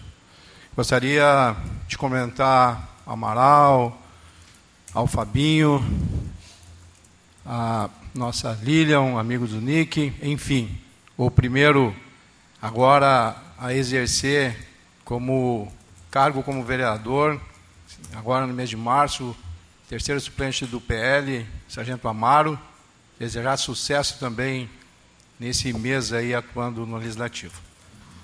Vereador Marcelo, se me permite, eu gostaria de assinar contigo e te parabenizo, porque vocês riem quando dizem que, quando eu digo que estava lá.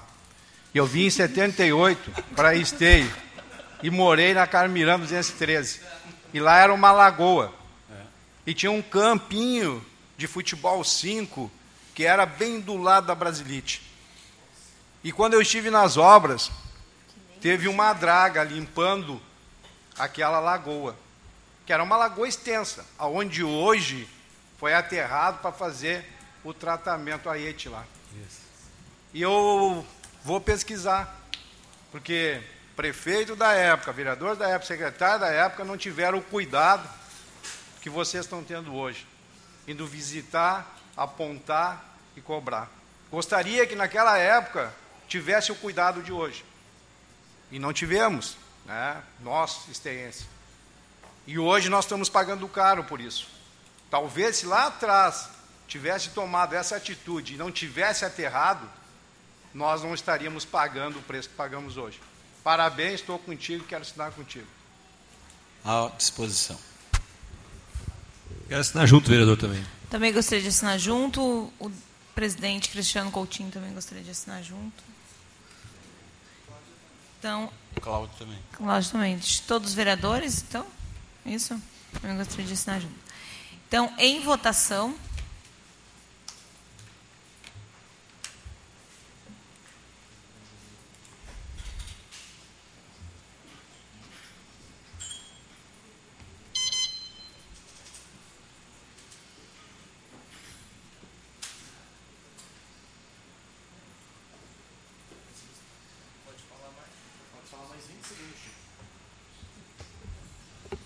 Gilmar falar. Tem. Não. Não, não, não. Não, é que eles têm que botar em, vota, em, em votação.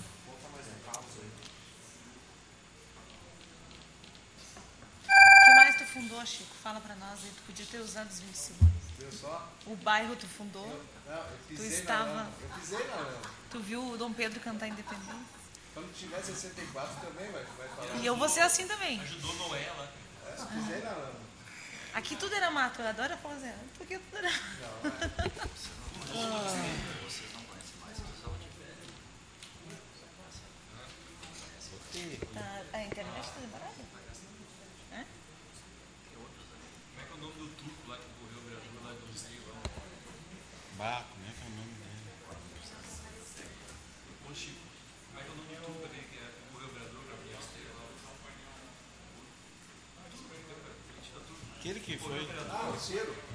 Gabriel? Aprovado. Não, não aparece ali no painel, mas está aprovado. Então passamos para o próximo requerimento, vereador Marcelo. Requerimento do gabinete do vereador Gilmar Rinaldi. Requer envio de ofício à refinaria Alberto Pasqualini solicitando uma reunião para tratar dos seguintes assuntos: retirada de árvores caídas no leito do arroz Sapucaia, nas proximidades da refinaria na cidade de Esteio. Propor execução de um plano de levantamento e prevenção de quedas de outras árvores na estação lendeira à refinaria. Em discussão, pedido do vereador Gilmar Rinaldi. Com a palavra, o vereador Gilmar Rinaldi. Cumprimento a presidenta a vereadora Fernanda, cumprimento o secretário dos Transportes do Estado do Rio Grande do Sul, meu ex-presidente da Câmara de Vereadores, Juvir Costela, cumprimento também o Amaral, suplente ainda eh, de vereador, cumprimento a Ju Ferreira, que não tinha comentado antes, e todos os demais que estão acompanhando a sessão, moradores, funcionários. Eh, dizer, eh, vereadores, que nós estivemos lá na Refap no ano passado, fomos muito bem atendidos. Precisamos voltar lá agora para ver se o bom atendimento vai resultar em soluções para as árvores que caem constantemente no arroio Sapucaia, que caem sobre as casas, que impedem a passagem da água no arroio. E é preciso então que, do mesmo modo que a gente cobra aqui, de forma responsável, do Poder Executivo Municipal, que a gente cobre também dos órgãos federais, como é o DENIT, como a Refap, empresas grandes que geram emprego, que geram impostos, mas também têm responsabilidades ambientais. E eles têm recursos para fazer, então, a execução desse plano, né? um plano de contingência, um plano de prevenção para a cidade de Esteio, que já foi solicitado, né, Léo? Outras vezes por ti, por, pelo Marcelo, por outros vereadores aqui. Então, presidenta, nós vamos sim solicitar esta reunião aqui via Poder Legislativo e vamos lá em busca de um retorno para aquela reunião anterior que nós tivemos. Tem várias árvores, vários eucaliptos caídos ao longo do arroio Sapucaia. Isto prova duas coisas: que o município ainda não dragou todo o arroio Sapucaia e prova que as empresas que estão, que são lindeiras e que são corresponsáveis por essas quedas de árvores também não, não estão agindo. Então nós vamos cobrar sim da refinaria, vamos cobrar do DENIT, que eles também tenham, junto com as suas empresas e com as suas obras, contrapartidas e compensações, porque isso é fundamental. Um grande problema, uma cidade como a nossa, requer união de todos. União de todos os vereadores, como fizemos aqui, para uh, elaborar e, apro e aprovar a emenda de 1 milhão e 500, mas principalmente para minimizar esses impactos que causam danos muito maiores do que esse 1 milhão e 500 para os cidadãos de Esteio. Eu lembro que em 2021, o atual prefeito Leonardo convidou todos os vereadores para uma reunião no Salão Nobre, aonde ele fez uma prestação de contas das emendas de todos os, uh, conquistada através dos vereadores junto aos deputados federais, e naquele momento ultrapassavam 17 milhões. Pelo menos uma vez eu fui convidado para uma reunião para buscar então essa transparência, essa relação republicana, essa parceria. Só no, no final do ano agora, eu como um vereador que não sou eh, da base do governo, conquistei praticamente 2 milhões em emendas. Então é preciso, né, na saúde, na prevenção de enchentes, nesses temas prioritários, que todos nós nos unamos para buscar melhores soluções. Obrigada, vereador Gilmar. Com a palavra, vereador Sandro Severo. Agradecer a presença aqui do deputado estadual Juvir Costela, também secretário do Estado. Seja bem-vindo a essa casa, deputado. Senhora presidente, demais vereadores, saudar a presença do secretário Juvir Costela, do nosso suplente aí, vereador, suplentes vereadores que estão aqui na casa aqui, o Fábio Nilman, meu companheiro de partido, o Amaral, né? A todos que estão hoje acompanhando. Essa é uma questão muito sensível, vereador Gilmar. A questão. Uh, a gente teve lá na refinaria, acho que acredito quase todos os vereadores, se não todos. A gente teve um, uma reunião alongada, com proposições, e entendendo que a Petrobras é uma empresa que tem um olhar, um cunho social também, com essa preocupação do meio ambiente, da proteção das pessoas, esperávamos e espero que a, a Petrobras faça o papel dela. Ela poderia ser, ir mais adiante, ela poderia fazer esse recolhimento dessas árvores caídas, fazer a, a verificação de quais árvores estão uh, prejudicadas e podem vir a cair, e também contribuir, inclusive favorecendo a própria Petrobras, com uma área, com uma, uma pequena bacia de contenção dentro da própria Petrobras, que também ajudaria a mitigar os efeitos das cheias no entorno ali da, na Navegantes, da São José, são uh, bairros que permeiam a, a divisa com a Petrobras. Então, são questões importantes, acredito que devemos reforçar isso, né? E a questão de árvores na cidade, eu também acredito que o poder público municipal entende, porque nós temos eucaliptos também do lado de Esteio também, na própria João Freiner, e não somente ali na, na zona ribeirinha, os arroios, mas também na, na, João, na João Paulo ali, também, é uma área afastada, que é outro, outro problema que nós temos, que as, as árvores estão caindo em cima da casa das pessoas e não tem autorização para se podar as árvores. Muitas pessoas que foram afetadas com a queda de árvore nas suas casas no último vendaval tinham protocolos e os protocolos não tinham resposta. Isso também coloca em risco os moradores da cidade de Esteio. Mas sou, sou solidário aí à sua solicitação, gostaria de poder assinar junto aí, junto com o colega. Obrigado. Obrigado, vereador Sandro. Com a palavra, o vereador Marcelo Corros.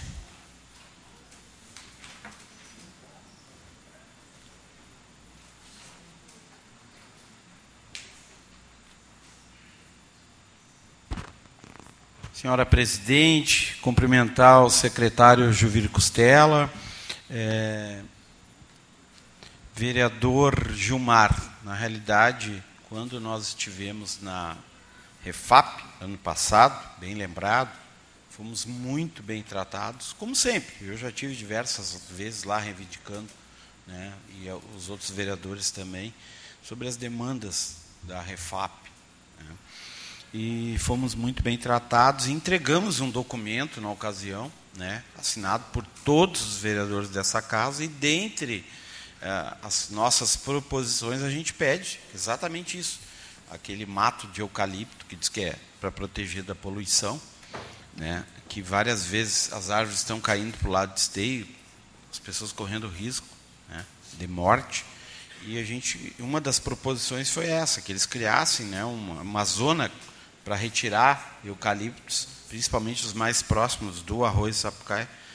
E eu me lembro muito bem que o, eu não me lembro o nome da pessoa, mas o diretor que nos atendeu disse assim: olha, tem coisas que não passam por nós. Tem que ir para o Rio de Janeiro, né, para a presidência, enfim. Mas prometeu que iria fazer os encaminhamentos.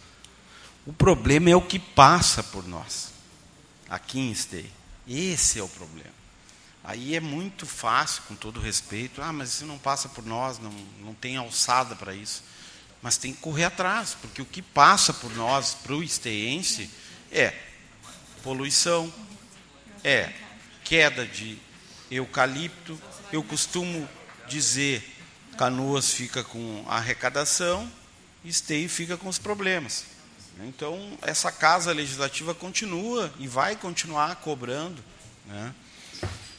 Eu entendo que talvez o Executivo Municipal, uma crítica construtiva, deveria participar mais nessa construção de pontes positivas para o munícipe de Esteio, né? porque a gente fica de mão atada. A gente vê coisas assim aqui em Esteio que ninguém explica. A Corsã faz o que quer, o DENIT só nos rala e ainda ganha área para aterrar, a Petrobras parece que ninguém quer tomar uma atitude, de repente pegar o jurídico, que é competente, entrar com uma ação indenizatória. Aí eles fazem doação, a Refap fez doação de mais de um milhão de reais para o Hospital de Santa Maria. Podia doar aqui para São Camilo, né, como contrapartida. Afinal, é aqui que as pessoas têm problemas pulmonares. Isso é, é público e notório em Esteio. Então, é, me parece que falta um pouco de atitude, de pulso forte, de algo que o cidadão de Esteio espera, que os gestores defendam os interesses de Esteio. Não ficar fazendo a política da boa vizinhança. O povo está cansado da política da boa vizinhança. Esqueci de citar a RGE também, que faz o que quer. E quero cumprimentar o nosso presidente, que está de modo remoto, fazendo a sessão. Isso aí, um abraço. Obrigada, vereador Marcelo. Mais nenhum vereador inscrito? Gostaria de assinar, vereador Gilmar. Também, Gilmar. Tá.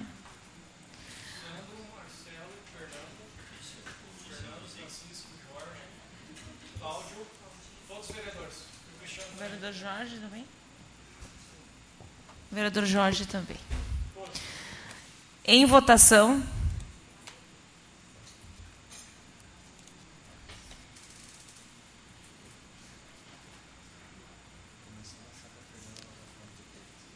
Aprovado. Próximo requerimento, vereador. Requerimento número 24, gabinete do vereador Cláudio Luciano Duzic. Vem apresentar este requerimento de informação a ser encaminhado às empresas de táxi e de aplicativos de transporte, como Uber, InDrive, 99, BlaBlaCar, com cópia para o Ministério Público, para acompanhamento. Conforme demanda a seguir exposta, Considerando que o transporte de pessoas com deficiência, especialmente daqueles que utilizam cadeira de rodas, é um desafio de suma importância para a inclusão e acessibilidade desses cidadãos. Considerando relatos de usuários com mobilidade reduzida na cidade de Esteio, os quais informam que têm sido recusados por taxistas e motoristas de aplicativos, mesmo que quando suas cadeiras de rodas são dobráveis e desmontáveis, o que configura uma prática discriminatória e viola os direitos fundamentais dessas pessoas, considerando ampliar o requerimento para outros órgãos, número 6, 2024, da vereadora Fernanda Fernandes, de semelhante teor, considerando a legislação vigente, em especial a lei número 13146 de 2015, conhecida como Estatuto da Pessoa com Deficiência, que estabelece direitos e garantias para as pessoas com deficiência, incluindo acesso ao transporte de forma digna e adequada, considerando também a Lei número 1048, que estabelece prioridade de atendimento para pessoas com deficiência ou mobilidade reduzida, em especial no serviço de transporte público e privado, requer-se nos termos regimentais que sejam solicitadas as seguintes informações: qual é a política da empresa em relação ao transporte de pessoas com deficiência que utilizam cadeira de rodas dobráveis e desmontáveis? Como a empresa tem orientado e capacitado seus motoristas para lidar com esse tipo de situação e garantir o acesso igualitário ao transporte para todos os usuários? Quantas reclamações ou denúncias foram recebidas nos últimos 12 meses relacionadas a recurso de transporte à pessoa com deficiência? Qual foi a providência tomada pela empresa em cada caso? Em discussão, requerimento do vereador Cláudio Duzic. Peço a palavra. Com a palavra, o vereador Cláudio Duzic. Obrigado, presidente Fernanda. Peço a licença a todos para, nesse momento, eu poder falar daqui. Mas existem coisas que hoje, hoje em dia, elas são descabíveis. Né? Elas não são mais aceitáveis quando a gente fala em dignidade humana, em respeito à diversidade. Por muito tempo, algumas coisas eram aceitáveis, mas no âmbito do, de hoje, essas coisas não são mais aceitáveis. Um grande exemplo disso é que séculos atrás era aceitável e era comum, por exemplo, no espaço público ter a placa aqui é proibida a entrada de pessoas negras. Hoje, isso não só é repugnante, como é criminoso. No entanto, muitas práticas ainda se aplicam nos dias atuais. Quando um ambiente não tem acessibilidade, existe uma placa oculta dizendo aqui é proibida a entrada de pessoas com deficiência. E nos transportes privados e de aplicativos, é como se tivesse essa placa na direção, né, ou na porta do carro, proibida a entrada de cadeirantes. E isso é de uma imoralidade e inaceitabilidade, porque eu mesmo venci isso na pele. A gente chama um Uber, um taxista, eles ainda nos xingam, porque não avisou que tinha cadeira de rodas e se mandam adiante. Né? Então, atitudes como essa, elas hoje em dia é, é discriminatória e parece que ninguém enxerga, parece que ninguém fiscaliza, parece que ninguém cai em cima. Né? Então, esse pedido de requerimento eu faço com cópia ao Ministério Público, porque é muito provável, se vier a resposta, né, não esteja como vereador, mas algo precisa ser feito. Né? Algo precisa dar um basta de, de que esses motoristas hum, parem de rejeitar o transporte de pessoas com deficiência e mobilidade reduzida. Claro que existem carros especiais e daí tem uma determinada cota, mas aqueles carros especializados são para cadeiras não dobráveis, né? ou para carros onde a cadeira não consegue entrar. Mas o carro que transporta, assim como eu, centenas de outras pessoas que poderiam ser transportadas, são rejeitadas. Né? E o resultado disso, gente, é a exclusão social. As pessoas são impedidas de estudar, as pessoas são impedidas de ir no lazer, as pessoas são impedidas de participar dos estados, dos espaços públicos, simplesmente porque não tem quem as transporte, né? Mesmo pagando, não tem quem a transporte. Então, acredito que precisamos, né, enquanto sociedade, dar um basta nessa atitude discriminatória e excludente.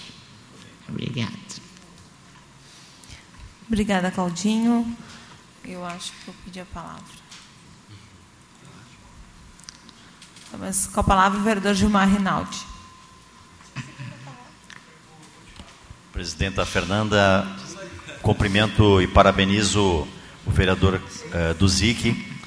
É, pedir a palavra para fazer uma sugestão, se for possível, para além de enviar o requerimento ao Ministério Público, também ao Poder Judiciário, que esta Câmara Presidenta e, e do ZIC proponente desse requerimento, que a gente solicite uma reunião presencial com o Poder Judiciário. Porque se o Poder Executivo e o Poder Legislativo, eh, Luciano Bastello, não estão conseguindo encontrar soluções, vamos junto ao Poder Judiciário encontrar soluções com base na legislação.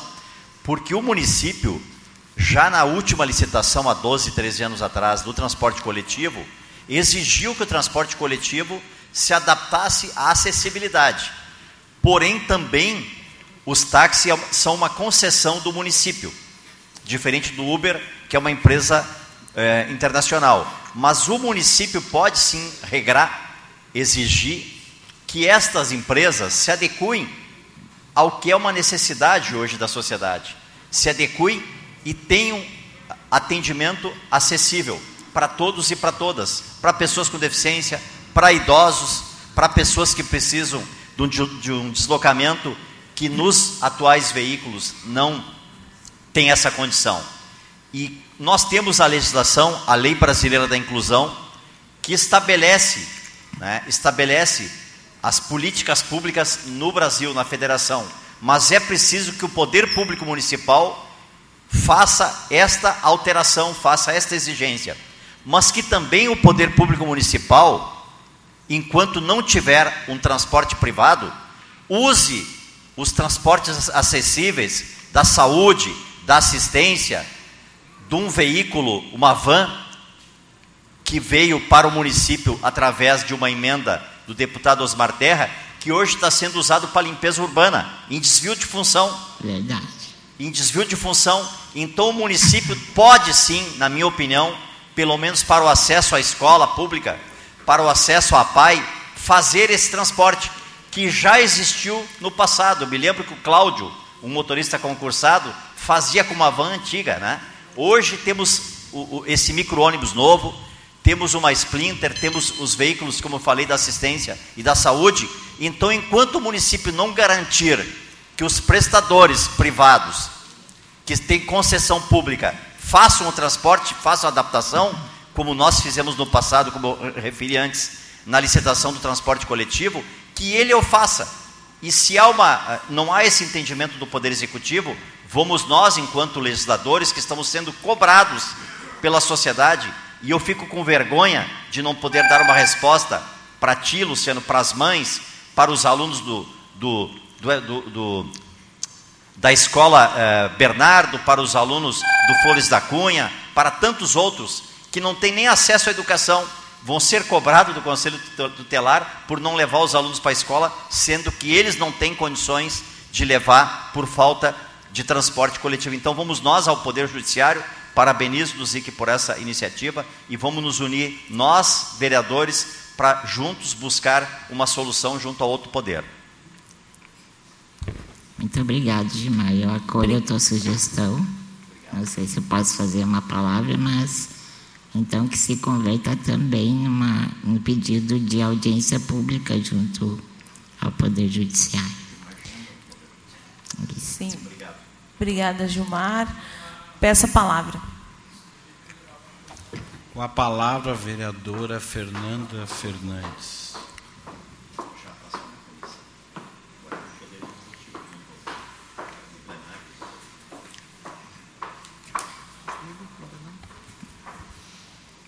senhor, eh, senhores vereadores, colegas vereadores.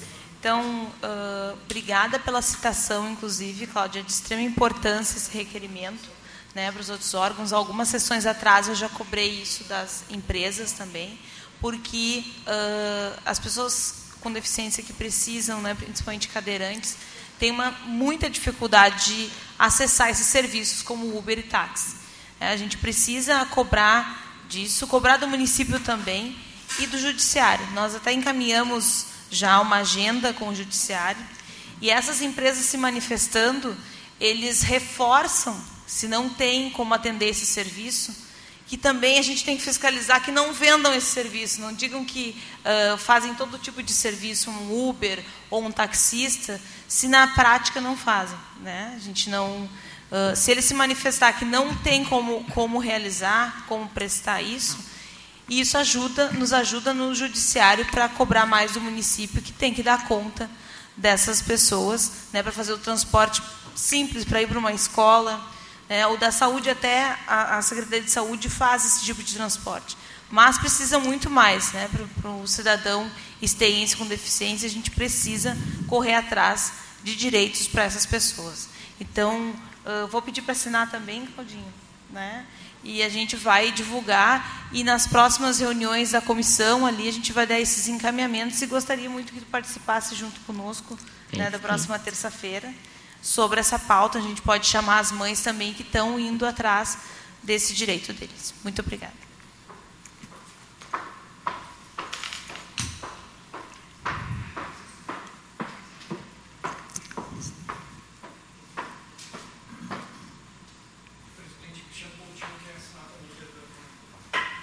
Bom, então o presidente Cristiano Coutinho gostaria de assinar, também gostaria de assinar, não sei qual os demais vereadores. Então eu coloco em votação.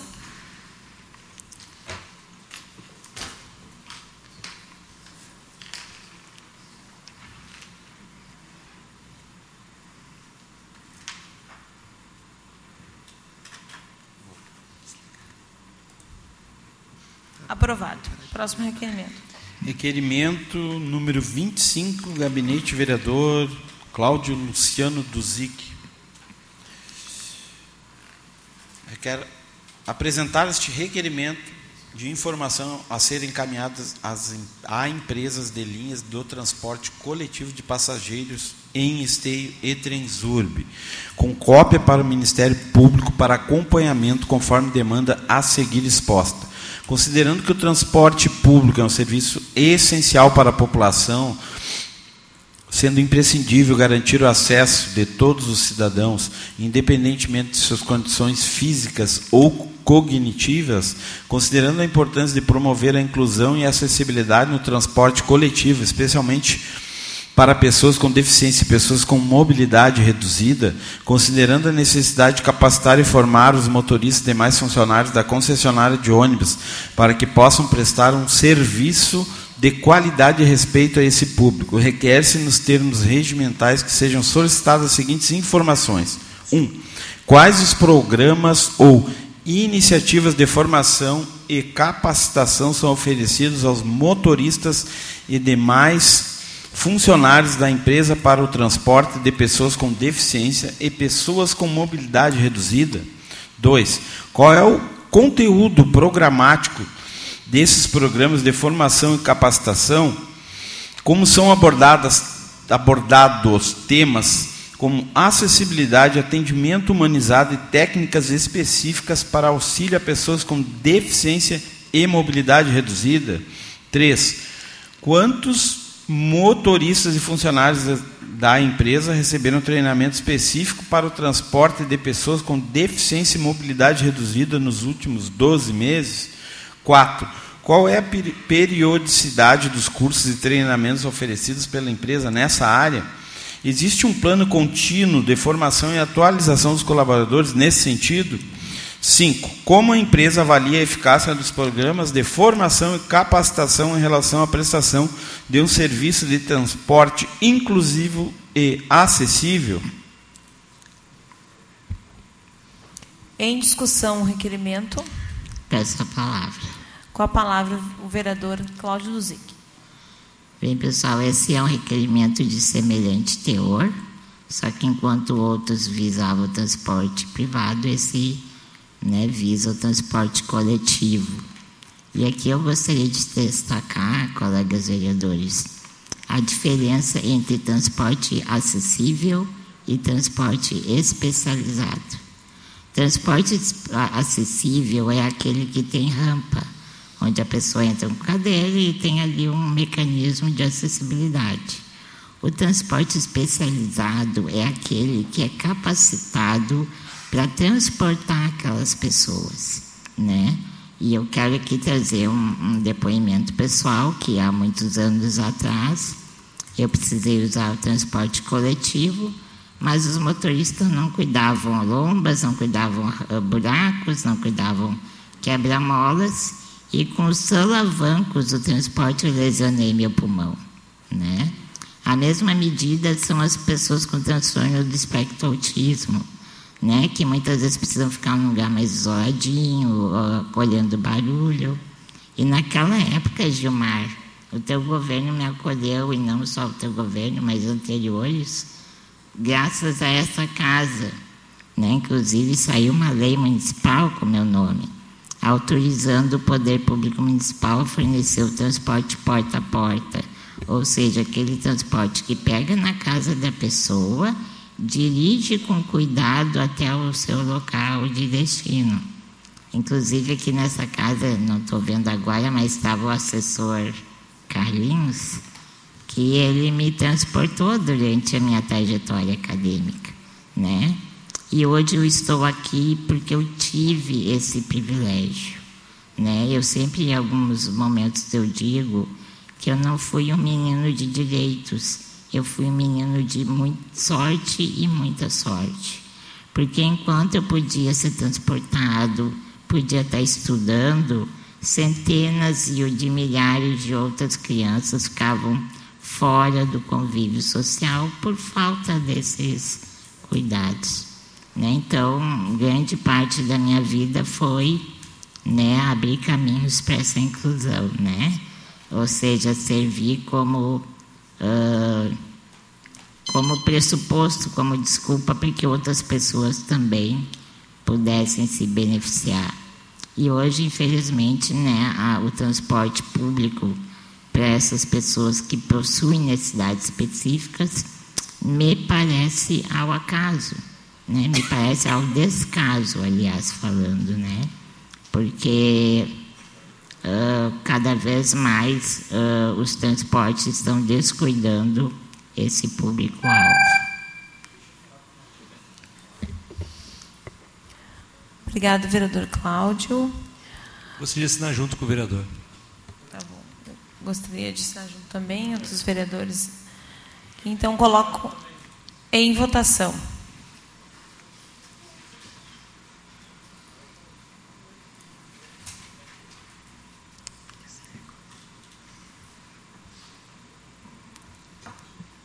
Aprovado.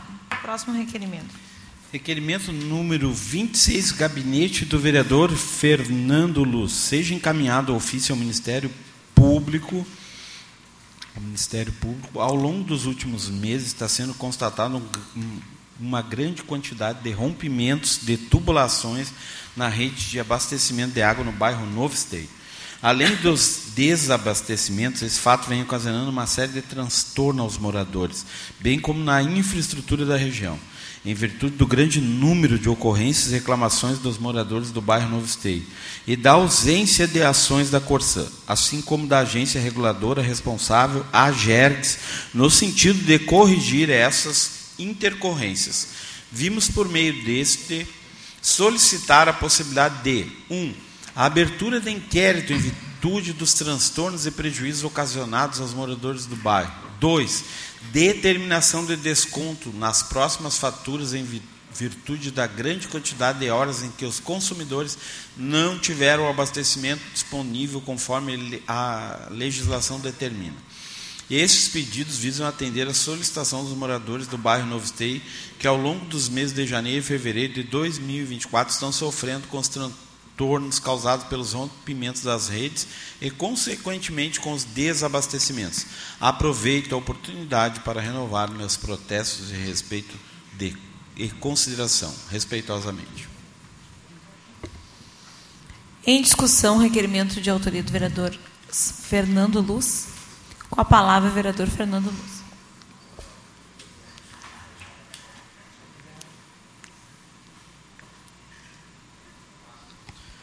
Amigos, muito boa tarde, bom começo de noite.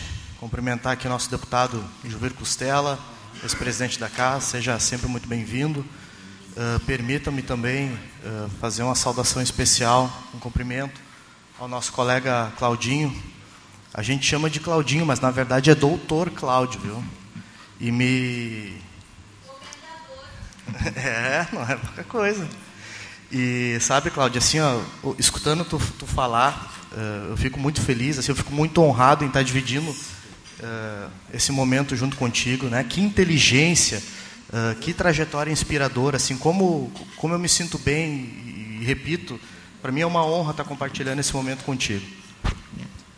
esse requerimento ele está sendo feito para o Ministério Público e também para a GERGS, que é a agência reguladora responsável, que pelo menos deveria fiscalizar o trabalho da Corsã aqui no nosso município, mas não o faz. Ao longo dessas últimas semanas nós temos recebido, aqui temos um, um colega lá do Novo Esteio, o Fabinho, uh, outros vereadores lá do bairro também, uma série de reclamações sobre os desabastecimentos de água naquela região. E o que, que, são esses problemas? Eles não são os desabastecimentos em si. A gente está tendo no bairro Novo Esteio um problema de pressão na rede da água que faz com que aquelas tubulações rompam né, e aí causa todo aquele transtorno, tem que abrir. Agora no carnaval de noite a gente teve problemas ali, uh, grandes rompimentos na rede, bem na Avenida Rio Branco. Tem que se deslocar uma equipe, abrir, trocar a tubulação, fechar isso. É um dia inteiro perdido que a população do bairro fica desabastecida. E nós tivemos aí, pelo menos, que eu me lembro, uns quatro, cinco episódios nos últimos dez dias, foram quatro, cinco episódios. E, além disso, nós temos uma série de danos que os moradores uh, uh, são prejudicados, chuveiros que estragam por causa da pressão da água, torneiras que acabam estragando, uma série de prejuízos aí que os moradores vão relatando e que algo precisa ser feito. Né? Informalmente, a gente questiona uh, uh, o representante da Corsã, que é sempre muito atencioso, eu não tenho que reclamar em relação ao trabalho dele, a atenção que ele sempre uh, nos traz, mas existe sim uma carência de respostas da Corsã nesse sentido. Algo precisa ser feito, as agências reguladoras precisam fazer alguma coisa, os moradores do bairro Novo Esteio estão sendo prejudicados não só com desabastecimento, mas estão tendo seus, seus equipamentos domésticos danificados. E se isso não mudar, a gente vai continuar tendo uh, todos esses problemas e afirmo aqui para vocês que os, os moradores do bairro Novo Esteio não aguentam mais. Isso prejudica a vida das pessoas, prejudica o comércio, prejudica a infraestrutura uh, da cidade, que acaba tendo uma série de, de ruas ali remendadas. Então, algo precisa ser feito. Eu acho importante que a gente uh, siga uh, pressionando para que o Ministério Público e a agência reguladora tome as medidas cabíveis. Obrigado.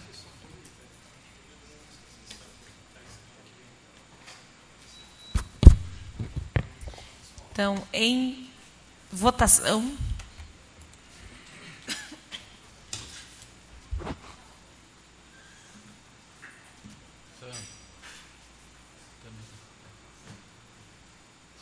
Aprovado. Próximo requerimento.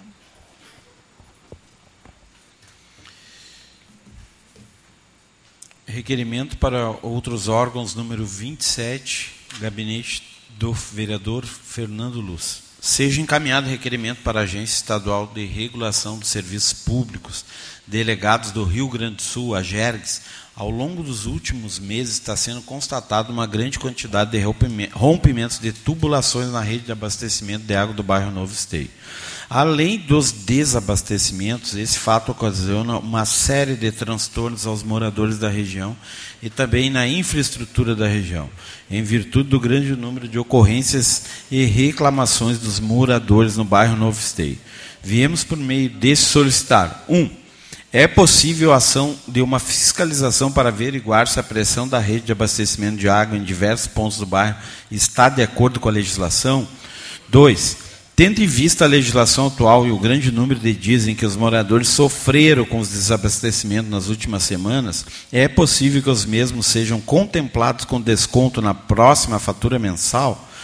Esses pedidos visam atender a solicitação dos moradores do bairro Novo Esteio, que ao longo dos meses de janeiro e fevereiro de 2024 estão sofrendo com os transtornos causados pelos rompimentos das redes e, consequentemente, com os desabastecimentos.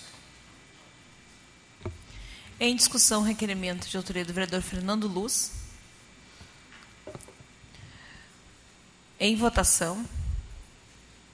Gostaria de assinar junto, vereador.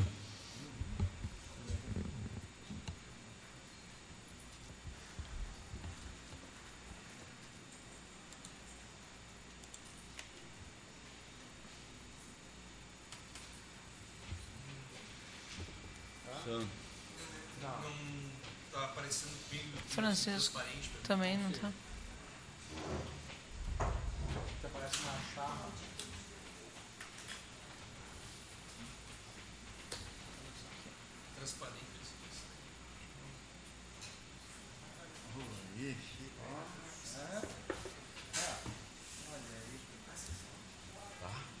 Passou a chapa. Se eu soubesse, tinha que ler tanto, eu não tinha pegado esse Bom, Nunca trabalhei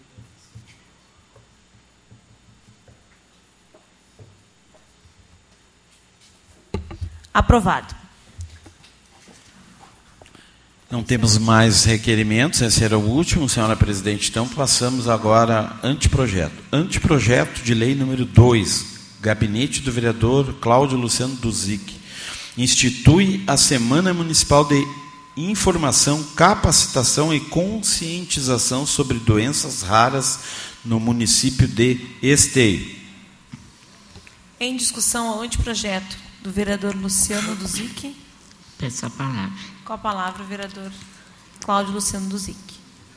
Bem, pessoal, antes de tudo, né, quero cumprimentar o deputado Juvi Costela, que veio lá da festa da uva para estar aqui agora, nesse momento. Esse homem realmente percorre o estado de um minuto para o outro. Eu lembro que há uns anos atrás, quando eu carreguei a tocha olímpica, ele ia ao lado da tocha, né, sem revezar com ninguém. Mas, enfim, e novamente cumprimentá-los aqui da casa. Bem, gente, esse anteprojeto de lei é porque uh, nós não podemos esquecer das minorias, né? As pessoas com doenças raras, já fala raras, são pessoas raras, né? São pessoas em que perante investimentos em pesquisas, em tratamentos, em saúde, elas não são muito viabilizadas porque, como é um público pequeno, não gera renda para as farmácias, não gera renda para cursos técnicos, enfim. Mas uh, nem por isso elas deixam de precisar de uma atenção, né? Uh, em vários países, e também já existe uma lei nacional que institui a última semana de fevereiro como a semana né, de capacitação, de informação e de conscientização de que existem pessoas com doenças que hoje muitas vezes a ciência não explica, né? Uh, e, e, e dentro de pesquisas científicas, as que conseguem achar um diagnóstico ou um tratamento é absurdamente caro. Né? Aqui em Esteio se presume, pelos índices de, da Organização Mundial da Saúde, de que aqui em Esteio haja pelo menos 6 mil pessoas com algum tipo de doença rara. Né? São pessoas que chegam, por exemplo, no atendimento médico, o médico não sabe qual o procedimento, qual o protocolo, porque não é vista na sua formação médica. Né? O mesmo acontece com os técnicos de enfermagem, com fisioterapeutas. E novamente aqui eu estou né, legislando por causa própria, digamos assim. Mas aqui em Esteio nós tivemos há um tempo atrás um grande movimento, não sei quem lembra, mas era o Tutu Bolinha, que ele tinha amiotrofia muscular espinhal a mesma doença que eu tenho.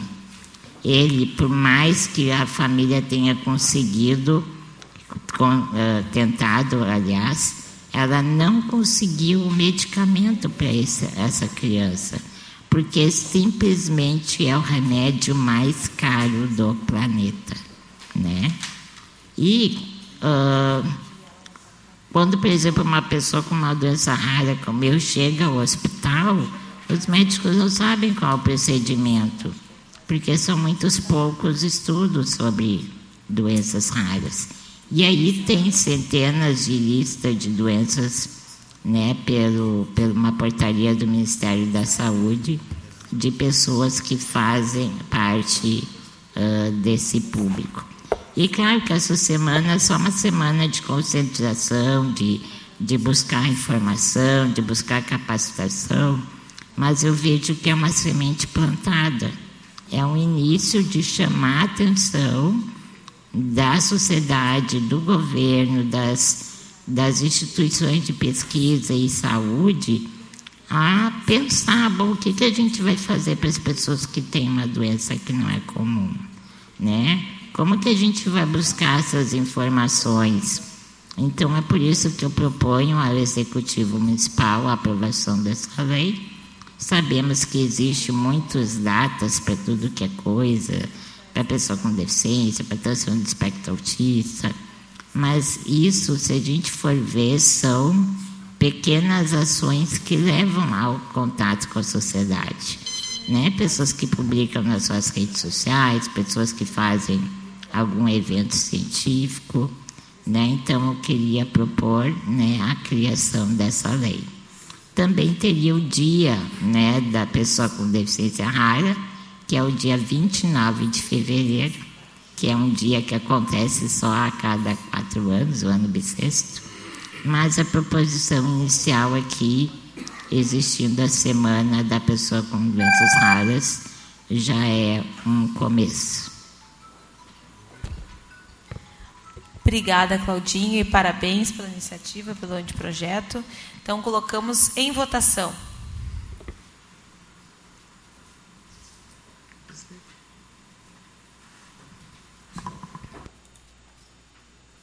Aprovado. Passamos agora às moções. Vereador Marcelo Corros. Moção número 11, 2024, gabinete do vereador Francisco Alves. Seja enviada a moção de parabenização e desejo de muito sucesso ao polo da faculdade Wyden, inaugurado em 8 de fevereiro do presente ano na nossa cidade. Em discussão a moção do vereador Francisco Alves. Eu gostaria de assinar junto, vereador. Se possível. Exposição. Também, Também gostaria de assinar. Também gostaria de assinar junto.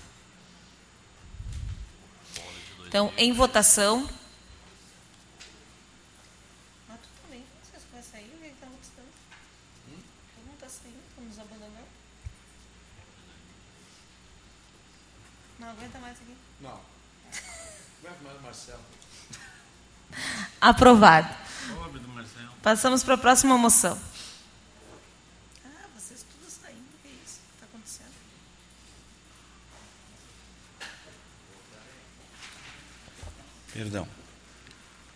Moção número 12 do gabinete do vereador Cláudio Luciano Duzic. Moção de parabenização alusiva à valiosa parceria estabelecida com o Polo UAB STEI para implementação do Polo ETEC. Gratidão se estende ao senhor Everton Maxud Medeiros, coordenador adjunto da rede ETEC, IFSUL, e ao senhor José Marques da Silva, coordenador da articulação de polos. Segundo o parlamentar, a iniciativa de desenvolver educação profissional e tecnológica por meio da educação à distância, conforme preconiza pela rede ETEC, reflete um compromisso inestimável com o progresso educacional da nossa comunidade. Através desta colaboração, vislumbramos um horizonte de oportunidades sem precedentes para os cidadãos deste e região metropolitana de Porto Alegre. É imperativo ressaltar a relevância desse empreendimento para o nosso município e arredores. A implementação do Poletec não apenas ampliará o acesso à educação de qualidade, mas também fomentará o desenvolvimento socioeconômico local, capacitando nossos estudantes e profissionais para os desafios do mundo contemporâneo. Ao IFSUL, em nome de todos os vereadores e cidadãos do Esteio, manifestamos nossa sincera gratidão por seu empenho e dedicação em promover a educação e o progresso em nossa comunidade. Que esta parceria prospere e continue a iluminar o caminho para um futuro de prosperidade e conhecimento para todos. Esta moção é testemunho do nosso reconhecimento e apreço por sua valiosa contribuição para educação e desenvolvimento da nossa região. Na expectativa da boa acolhida, enviamos voto de distinta consideração e apreço. Então, em discussão, a moção do vereador Cláudio Duzic. Pedir a palavra. Com a palavra, o vereador Cláudio Duzic. Eu vou ser breve, porque eu acho que já está todo mundo cansado, né? mas eu estou replicando um pouco mais, uh, com mais teor, a moção enviada o, na sessão passada né, aos proeitores do IFSUL porque uh, eu senti a, a, necessidade de fazer essa moção de, de agradecimento, de, de parabenização, porque eles foram incansáveis em ajudar aqui, junto ao Polo AB, que de seio se abrisse o Polo ETEC, né, Gilmar? O Polo AB, ele é direcionado à universidade, ao ensino superior. E o Polo Tec, então, ele vai ser dirigido a cursos técnicos, né? Inclusive, a partir de amanhã vou estar divulgando o edital de abertura. Claro que inicialmente nós vamos iniciar com formações iniciais em continuada. Então, nós vamos ter o curso de espanhol intermediário e básico, o curso de copeiro e auxiliar de hotelaria e futuramente vamos abrir então os cursos propriamente técnicos de magistério, de técnico em meio ambiente, de técnico em segurança do trabalho e outros cursos técnicos que, se Deus quiser, vai dar certo para partir do próximo semestre. Então, a partir né, da aprovação da lei apresentada semana passada, que também foi da minha autoria e aceita né, pelo prefeito Leonardo Pascoal.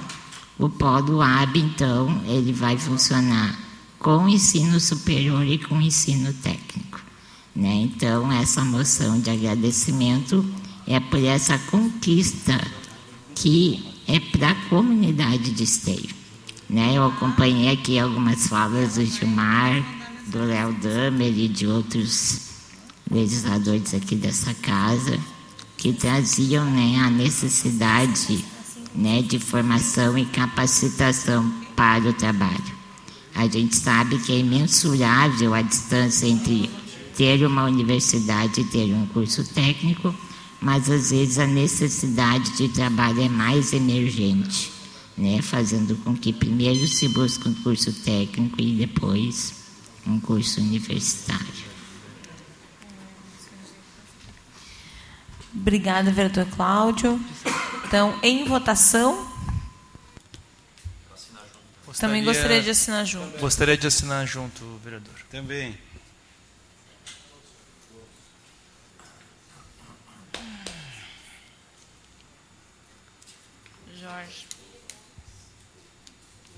Léo Damer.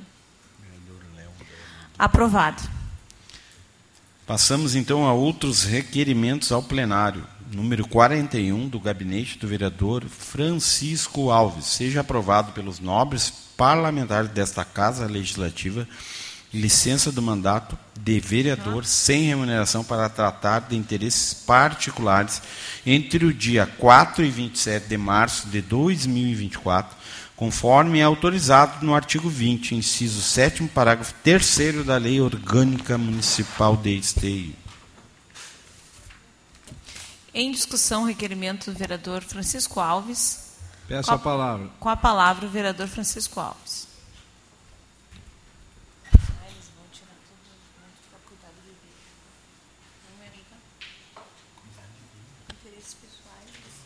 Cara presidente e colegas vereadores, quero aqui cumprimentar o secretário Juvi Costela, agradecer a sua presença, muito nos honra.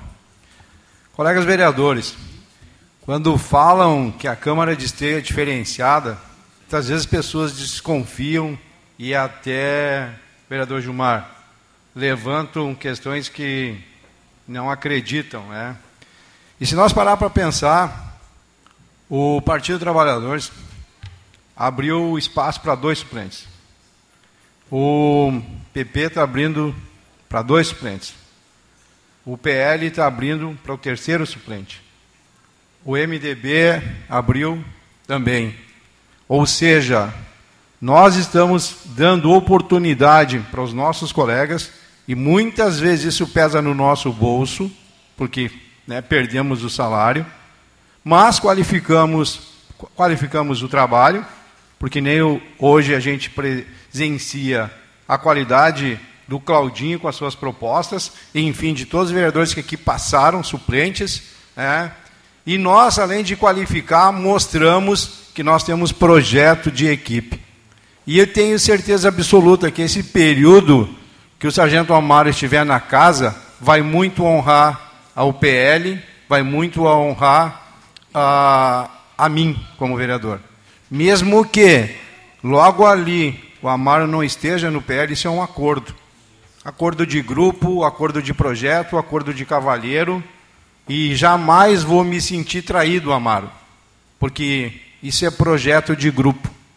E tu está abrindo mão dessa caminhada dentro da onde tu te criou politicamente nos últimos. Te criou não, mas está a última né, nessa última fase politicamente da tua vida, e tu aceita esse desafio de trocar uh, de partido para poder atender o projeto. Então, a ti gratidão por tudo que tu vem fazendo no nosso grupo e conte comigo esse período que tu estiver aqui.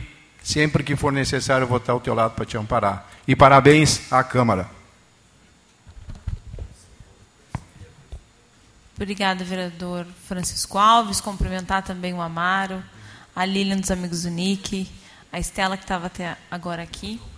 Então, coloco em votação o requerimento de autoria do vereador Francisco Alves.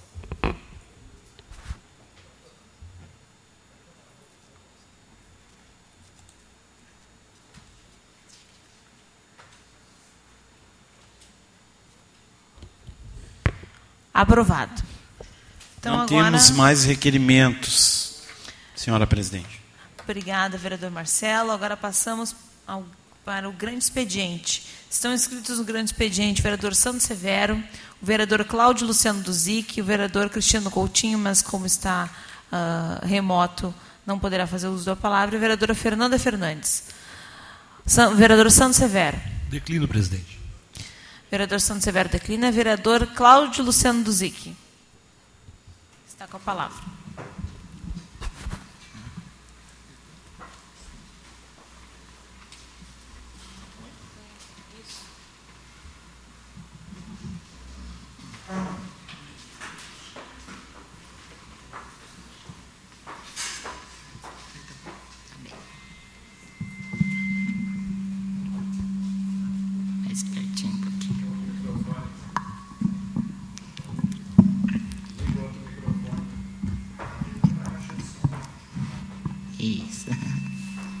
talvez eu não leve sete minutos, talvez sim, talvez não, mas vamos ver. Então, né, uh, pegando um pouquinho da fala do Francisco, né, eu quero agradecer profundamente ao partido MDB, que em trabalho conjunto, né, e através do Luciano Batistello e a ti, Luciano, quero novamente e publicamente agradecer a tua bondade e generosidade de, como disse o Francisco Alves, muitas vezes pesando no bolso, né, abrir um espaço para que as pessoas que também foram votadas pela comunidade possam apresentar seus projetos, possam apresentar suas causas, né, e que mesmo que seja por pouco tempo, por poucos dias, é um lugar bastante proveitoso para a gente poder fazer a nossa parte enquanto né, uh, pessoas que se envolvem com a sociedade. Claro, gente, que para mim muito mais valeu uma vida política do que um cargo político. A gente só se conquista um cargo político através de uma vida política. Né? E a vida política que mim se, se instituiu, eu posso aqui agradecer e parabenizar a minha mãe, porque foi através da luta dela, né, em buscar direitos anteriores à Constituição de 88, né, foi a, cada vez que ela levantava a cabeça e incomodava os setores públicos que eu posso dizer que a minha vida se resume em abrindo caminhos para a inclusão.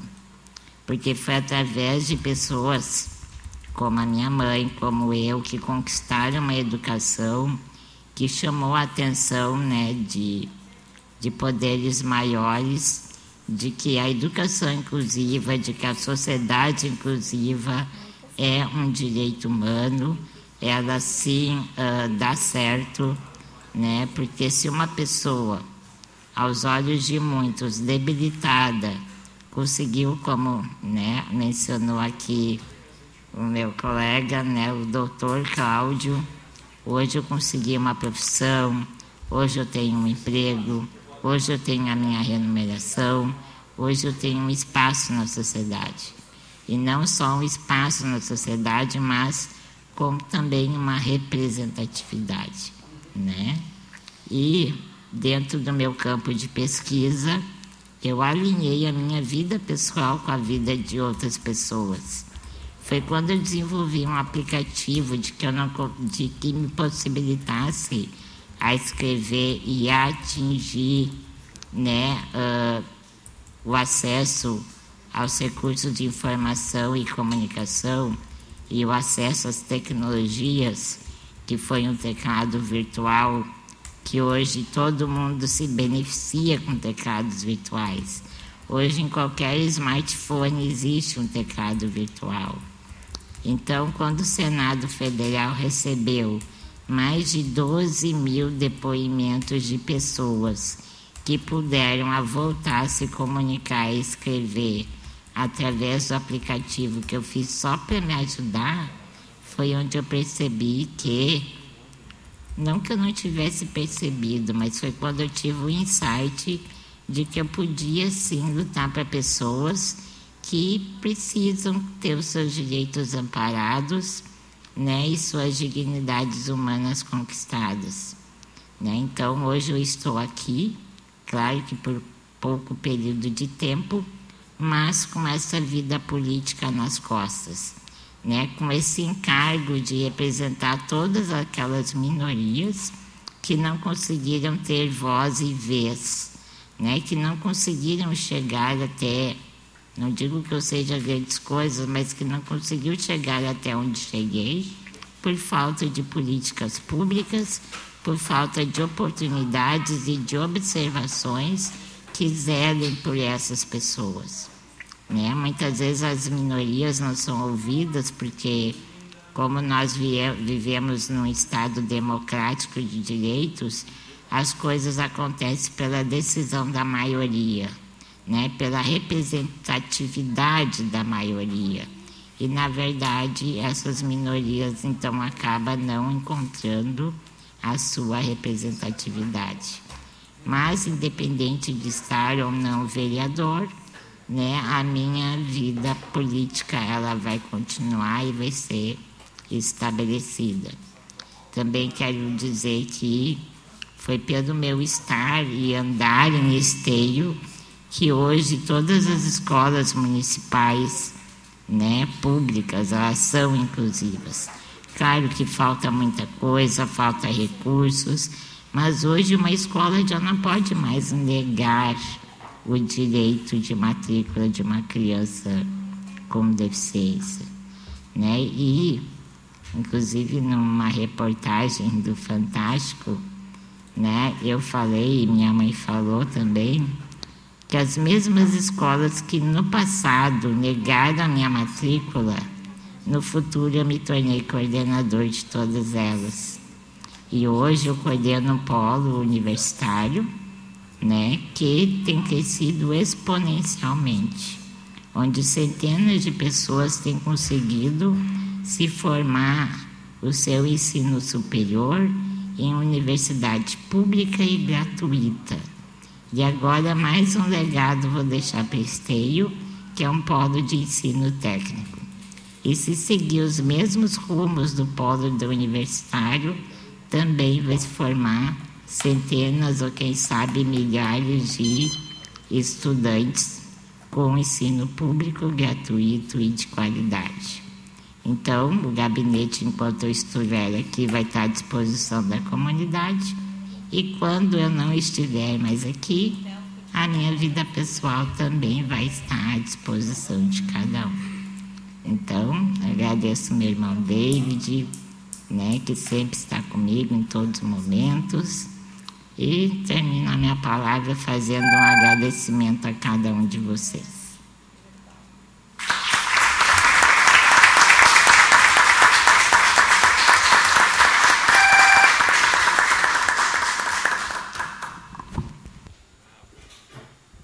Obrigada, vereador Cláudio Duzic. Belas palavras. No uso do seu grande expediente. Então, o próximo inscrito seria o vereador Cristiano Coutinho e a vereadora Fernanda Fernandes, que declinam também o grande expediente. Com isso, passamos para a ordem do dia. Vereador Marcelo, para fazer a, a leitura dos or, projetos. Ordem do dia. Projeto de Lei Executivo número 18, Poder Executivo Municipal autoriza abertura de crédito especial no orçamento da administração direta do município de Esteio para o exercício de 2024. Parecer verbal da Comissão de Finanças e Orçamento. O projeto em análise se encontra em consonância com o artigo 141, inciso 5 da Lei Orgânica Municipal bem de acordo com o dispositivo 43 da Lei Federal número 4320 de 64, a qual normatiza a elaboração e controle dos orçamentos públicos. Diante do exposto, estando a proposição orçamentária plenamente justificada e havendo recursos disponíveis, esta comissão emite parecer favorável à tramitação e acolhimento da presente proposição. Demais membros? De acordo. Acompanhe o parecer. Então, colocamos em discussão o projeto de lei do Executivo número 18 de 2024. Em votação.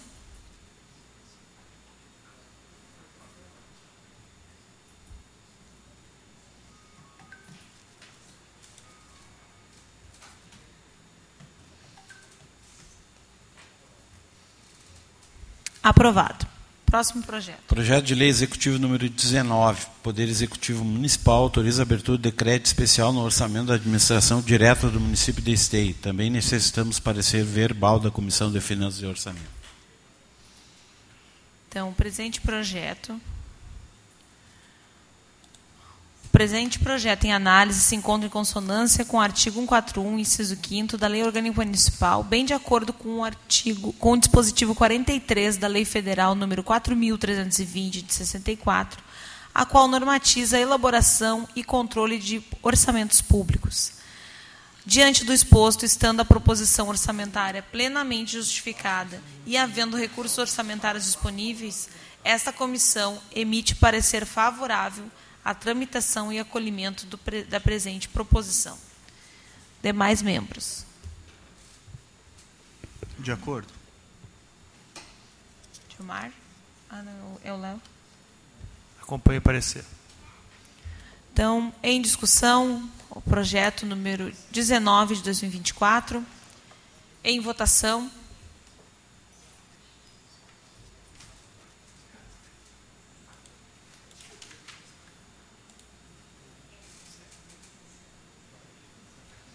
Aprovado.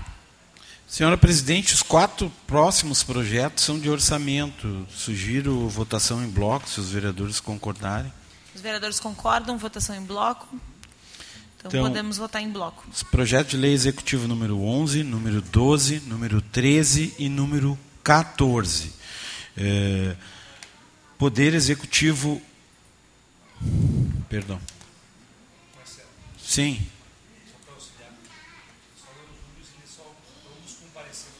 Sim, sim, sim.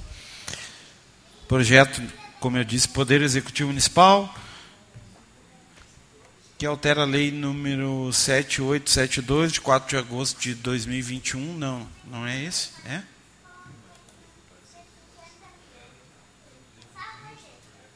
Já, tá, parecer da Comissão de Finanças e Orçamento. Projeto em análise se encontra em consonância com o artigo 141, inciso 5 da Lei Orgânica Municipal, bem de acordo com o dispositivo 43 da Lei Federal 4.320-64, a qual normatiza a elaboração e controle dos orçamentos públicos, diante do exposto, estando a proposição orçamentária plenamente justificada e havendo recursos disponíveis desta comissão, emite parecer favorável à, trima, à tramitação e acolhimento da presente proposição.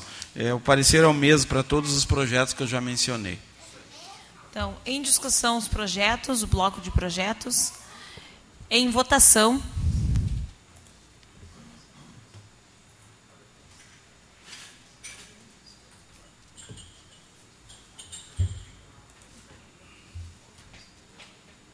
Aprovado.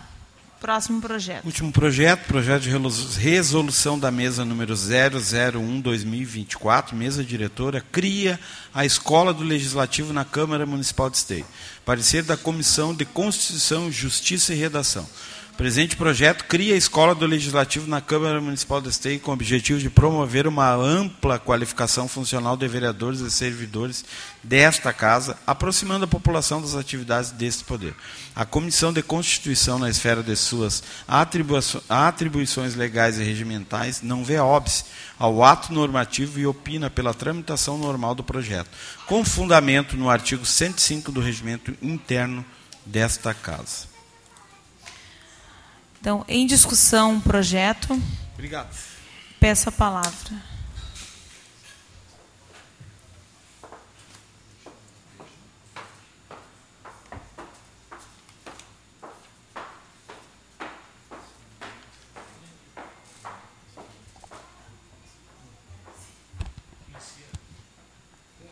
Com a palavra, vereadora presidente Fernanda Fernandes. Então, colegas vereadores, comunidade, só fazer um destaque aqui, até representando o nosso presidente Cristiano Coutinho, que esse projeto de resolução, onde cria a escola do legislativo, é, será mais um avanço aqui para nosso poder legislativo, onde de suma importância a qualificação, né, e também vai ser uma aproximação com a comunidade. Né, então, esse projeto, alguns anos atrás, eu também uh, havia solicitado, mas, enfim, precisa uh, toda uma estrutura e, e, uma questão legal. E, então, uh, o Cristiano Coutinho vem batalhando isso desde o ano passado, agora se concretiza em forma de projeto de resolução. E se é aprovado por essa, essa casa, ele vai ser de uh, grande valia para a nossa comunidade e a aproximação desse poder, ainda mais né, de forma democrática, com a população.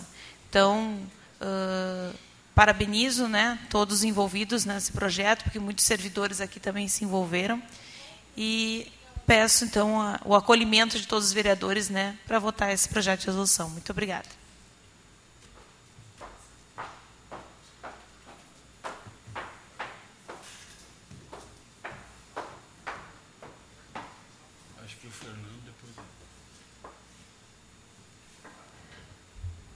Com a palavra o vereador Fernando Luz.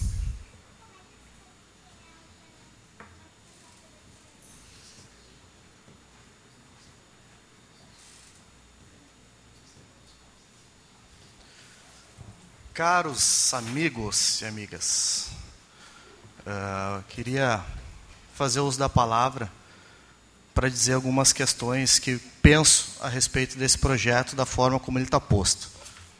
Em primeiro lugar, a criação de uma escola do legislativo, uh, eu não tenho dúvidas que é algo importante, né, algo fundamental, e que as grandes câmaras, as cidades maiores, uh, é, é necessário, porque nós temos um grande número de vereadores, de assessorias, enfim, então uh, eu acho que é importante. O que eu noto nos municípios de menor tamanho, né, câmaras mais enxutas, como é o caso da nossa, uh, geralmente esses municípios fazem parcerias para fazer formações, e eu acho que é extremamente importante e é válido. Em respeito às pessoas que acompanham o meu trabalho, uh, que a gente deve sim um, um papel de prestação de contas, eu vou votar contrário a essa resolução e, e explico o porquê. A resolução traz consigo, ali no seu texto, a criação de quatro cargos. São duas vagas de estágio, uma FG e uma, um cargo de confiança, né, para estruturar a escola do legislativo. E isso tem um impacto. O projeto de lei que cria esses cargos, uh, acho que foi lido hoje aqui, mas não vai ser votado hoje, é bom deixar isso claro. Ele tem que trazer né, o impacto financeiro, mas fazendo uma conta rapidamente, assim, isso tem um custo. Isso tem um custo. Isso, se a gente for falar de uma legislatura em quatro anos, a gente está falando de meio milhão de reais, certo? De recurso público aqui da, da nossa Câmara de Vereadores. Eu entendo que a gente tem que dar o exemplo, né? a gente tem que ter muito cuidado com as proposições que a gente faz, porque a gente tem que dar o exemplo para a comunidade. E entendo que esse recurso ele poderia ser melhor utilizado. Então, eu vou votar contrário? Eu não, não sou favorável. Peço, né, respeitosamente, que a mesa diretora reveja essa decisão, ou daqui a pouco a gente coletivamente construa um outro modelo uh, uh, que possa ser útil para a gente estar tá construindo esse espaço, porque é importante a gente dizer, aqui na Câmara, existem, cada vereador tem seus assessores. Né? Nós temos uh, assessoria jurídica, né, que nos orienta ali nas, nas, discussões, nos projetos ao longo do nosso trabalho. Isso já existe. Né? Então, uh, em virtude desses custos, dessas criações de cargos, nós estamos no último ano da legislatura. Então, eu entendo que não é o momento adequado da gente fazer esse gesto de criar uma escola do legislativo no último ano, né, com essa criação de cargos, enfim, da forma como está posta. Então, peço mais uma vez, uh, respeitosamente, que a mesa avalie, né, enfim, isso vai ser votado, todos os vereadores vão ter uh, a sua opinião, mas eu peço que a mesa avalie e que a gente construa juntos. Né, eu tomei conhecimento há poucos dias desse, dessa resolução da forma como está, mas em virtude da criação desses cargos e também do custo que isso vai impactar, eu vou votar contrário. Obrigado. Obrigada, vereador Fernando Luz. Com a palavra, o vereador Marcelo Corro.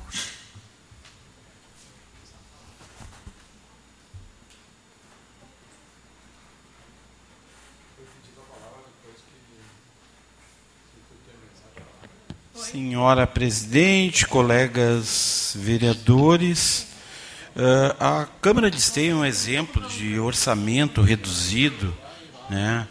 O, o que recebemos do executivo é bem menor do que, entre aspas, poderíamos.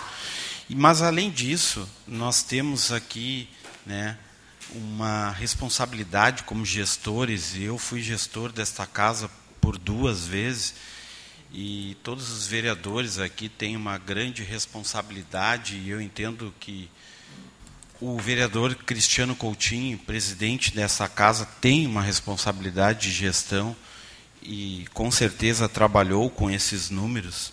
Eu vejo com bons olhos a qualificação da nossa Câmara de Vereadores, né, que é referência. Recentemente, eu, como presidente, e graças aos funcionários, ganhamos o selo ouro do Tribunal de Contas. Então, nós somos um grande exemplo. Eu acredito que isso vem somar e qualificar ainda mais esse legislativo municipal. Volto a dizer, o presidente pensando nessa qualificação, nessa aproximação com a população, né, fez esse projeto que a própria vereadora Fernanda citou, né, e várias câmaras têm, eu entendo que é um avanço. Né, e, e criação de cargo, desde que seja justificada, que tenha um reflexo positivo para a sociedade. Recentemente nós votamos vários cargos novos do Executivo Municipal, né? recentemente, que não faz muito tempo. Então, me parece que que às vezes as pessoas querem criar antagonismos quando serve vota positivo para novos cargos. Mas aí, né, porque nós estamos num ano de eleição, ah, mas daí não, não pode. O legislativo já não tem talvez o vínculo que o executivo parte, gostaria que tivesse, pois não? Obrigado pela parte, vereador Marcelo. Eu também vou solicitar que a mesa reavalie em parte os custos da, da estrutura. Sou favorável à escola do Legislativo. É, sou favorável que o Poder Legislativo, além das suas assessorias, tenha uma assessoria mais técnica, mais ampla, para estudar temas como, por exemplo, a, pre, a prevenção de enchentes, os temas que o Luciano Duzic trouxe aqui, que nós há muito tempo aqui estamos propondo e não avançamos, não avançamos no convencimento do Executivo. E hoje o Executivo contratou um palestrante, Luciano Potter, não sei se ele é da área da educação, de alguma faculdade de educação.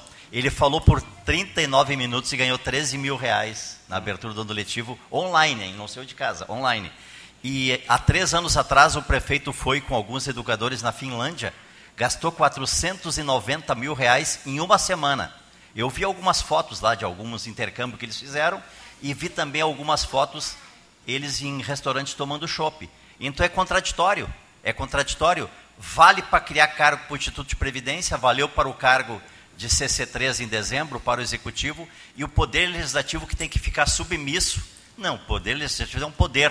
E ele tem um duodécimo que ele recebe desde a primeira vez que eu fui vereador em 93, que eu votei no meu presidente Juvir Costela. Então, divergências fazem parte, mas o duodécimo que o município recebe, ele devolve um milhão de reais todos os anos para o Poder Executivo para fazer o que o Poder Executivo entende como prioridade. Então, só para terminar, eu entendo sim que pode ser adequado a estrutura, pode ser reduzida a estrutura, mas é importante a gente criar uma experiência de escola do Legislativo, ver como funciona em Novo Hamburgo, ver como funciona em outras câmaras, e nós podendo evoluir para um assessoramento das comissões, para o assessoramento de temas mais relevantes da nossa cidade. E é interessante, inclusive, eu recebi de professores aqui, 13 mil reais para falar 39 minutos. Luciano Potter é um, é um comentarista da, de uma rádio. É, é da Gaúcha. Uma espécie de, um humorista, é né? É. Que faz comentários, é piadas. E, e, o que, que vai acrescentar disso para a educação em 39 minutos? 39 minutos. Esse sim é um questionamento profundo, né? Então, só gostaria de só uma parte, vereador. É. O que está em questão, Depois o que está em questão mais, né? é a criação da escola do legislativo. Exatamente. Não está no projeto escrito a criação de cargos, pois o presidente já conta com a estrutura que, este, que tem nessa casa, né? Porque isso é um, seria um outro projeto. Bem é lembrado. Bem lembrado, é um projeto de requerimento de resolução da mesa, então não está criando cargos. É válida a discussão, como proposto pelo vereador Gilmar, é válido, ninguém está decidindo nada quanto a cargos, estamos criando uma escola legislativa e vamos, vamos debater, é importante. Né? Mas eu não gosto disso. Né? É, quando é o executivo propondo cargos, está tudo bem. Agora o legislativo, que talvez por suas posições políticas, aí vão querer criar notícia e factoide.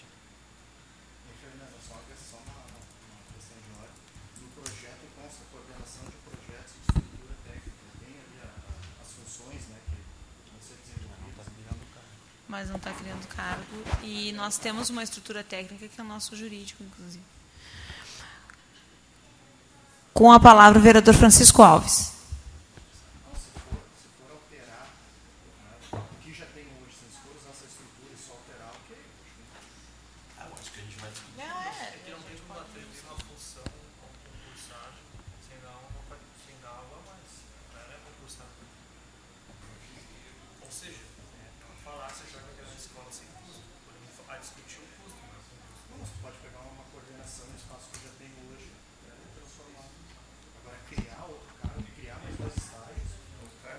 Com a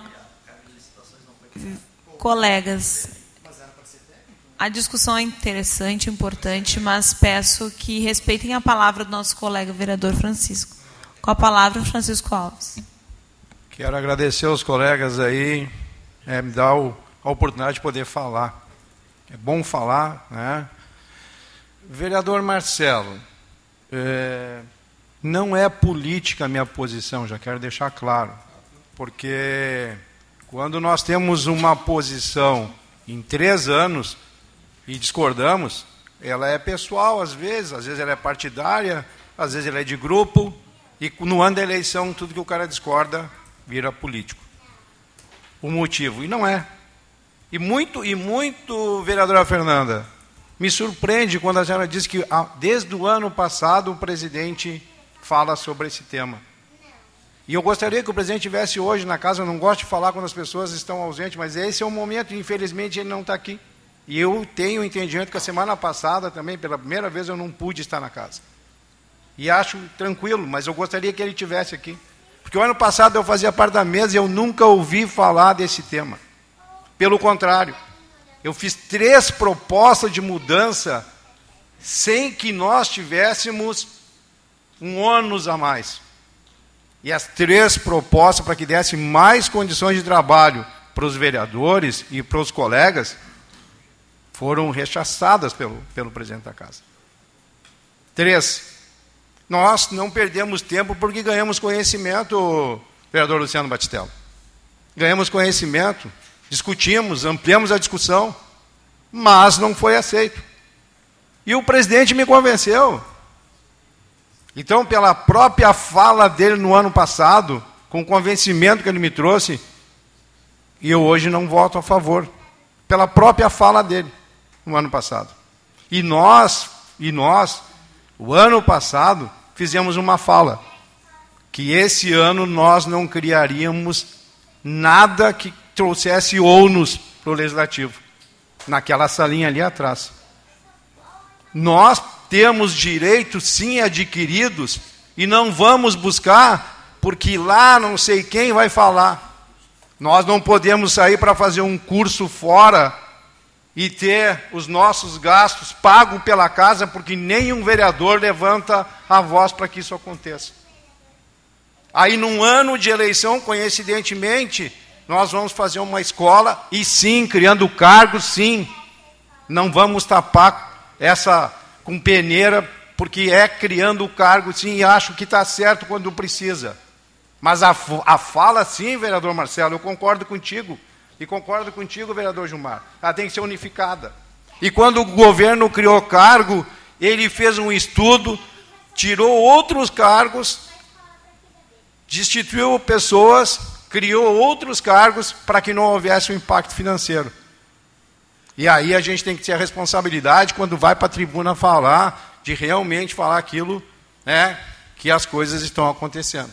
Ouvimos aqui falar que o prefeito foi contra, contra a compra da draga, ele foi contra a forma da compra da draga. E não foi contra a compra. Então, assim, ó, aqui a gente tem que ter responsabilidade. A gente tem que sim falar aquilo que realmente representa, e não o que o projeto político representa. E foi sim dito no ano passado: não vamos aceitar, não queremos mudança. E eu era da mesa. E quando tu falaste que o ano passado já tratávamos esse assunto, eu fico extremamente surpreso. Não sou contra a educação, não sou contra a profissionalização, não sou contra o aprendizado. Mas precisamos sim manter coerência nas nossas falas. Foram três projetos que eu apresentei Três projetos. Uma parte, e... vereador. Pois não, vereador. Quando falo isso, estava sendo analisado juridicamente para a construção desse projeto desde o ano passado. Zé, eu da mesa não sabia. Me, bom, então me surpreende o senhor não saber, mas. O senhor sabia, vereador Luciano, o senhor era da mesa. O senhor eu sabia não disso? Era da mesa, não era da mesa e sabia. O senhor era da mesa, vereador Luciano, o senhor sabia disso? Então não existia projeto. E é isso, tá, pessoal? Então, então assim, ó, vereador Luciano da mesa Estavam nas metas do presidente E quem estava na, na mesa desde o do início do ano Eu deveria estava, saber. Eu estava e não fiquei sabendo. E participei das reuniões que foram feitas, eu participei de todas, das que foram feitas. Então, por esses motivos, eu voto contra. Obrigada, vereador. É, obrigada, vereador Francisco. Cláudio, vereador Cláudio Luzic. Está com a palavra. Alô? Bem, pessoal, eu estou né, entrando hoje, mas hoje à tarde eu tive na comissão. Eu peguei a pastinha, eu li o projeto e seria até contraditório da minha parte, que tanto falei em qualificação e educação, uh, ser nesse momento contrário. Mas eu preciso ser, pelo menos, uh, contrário, não a ideia, a ideia é excelente, mas eu acho que o projeto ele precisa amadurecer um pouco mais, né? Porque aqui eu falo enquanto coordenador universitário, enquanto professor universitário, que abrir uma escola ela requer e também por longos anos de conselho de educação, abrir uma escola ela requer que esteja uh, fundamentada em alguma legislação educacional. E a escola ainda não está clara se ela se fundamenta na formação livre, uh, em que artigo do Ministério da Educação ela se fundamenta. Também não está claro quem são os profissionais e qual é a exigência de capacitação técnica para ensinar, né? E também eu estaria sendo contrário à valorização do magistério e da docência ao dizer que qualquer pessoa, e não estou desqualificando ninguém, pode ser professor. Ser professor e ensinar requer uma habilitação. Então, quais são as habilitações que serão exigidas né, desses estagiários ou desses coordenadores da escola? Então, nesse momento, não digo que futuramente, Gilmar e Luciano, né? Porque a ideia é excelente, eu acho que falta isso, né, no nosso município. Mas do meu ponto de vista docente, ainda falta toda uma fundamentação legal e pedagógica sobre essa escola. Né? Então, por isso que nesse momento eu vou ser contrário para que se tenha um tempo de amadurecimento e de repensar o que, que é escola. Escola não é só alguém que transmite conteúdos. Escola é alguém que forma, que capacita, que instrumentaliza. E a gente não pode fazer isso enganando a sociedade de uma forma leviana. Quem for participar desses cursos, a pessoa tem que ter a garantia de que esse curso tem uma validade legal e pedagógica. Né? Então, uh, nesse projeto ainda falta né, esses teores. E eu estou falando porque, gente, para abrir o polo ETEC, que eu acabei de mencionar aqui, é uma burocracia enorme. O Ministério da Educação ele exige coisas necessárias para se abrir qualquer estrutura educacional. Qual vai ser o acervo técnico que a Câmara de Vereadores vai ter? Qual vai ser a estrutura? Vai ser cursos presenciais ou à distância? Vai ter metodologia ativa ou vai ter uma abordagem apenas informacional? Né? Então, abrir uma escola requer muito mais do que um papel que diga abrimos uma escola. Não é assim. Não é assim que se faz educação. Né? Não é assim que qualifica pessoas. Né? Então, nesse momento, eu vou ser contrário para que esse projeto tenha um tempo maior de amadurecimento e de qualificação para que, de forma segura e eficiente, venha, sim, beneficiar naquilo que se propõe. Encerro a minha palavra. Obrigada, vereador Luciano Zic. Então, coloco mais nenhum vereador inscrito? Então, coloco em votação o projeto de resolução número 1 da mesa diretora.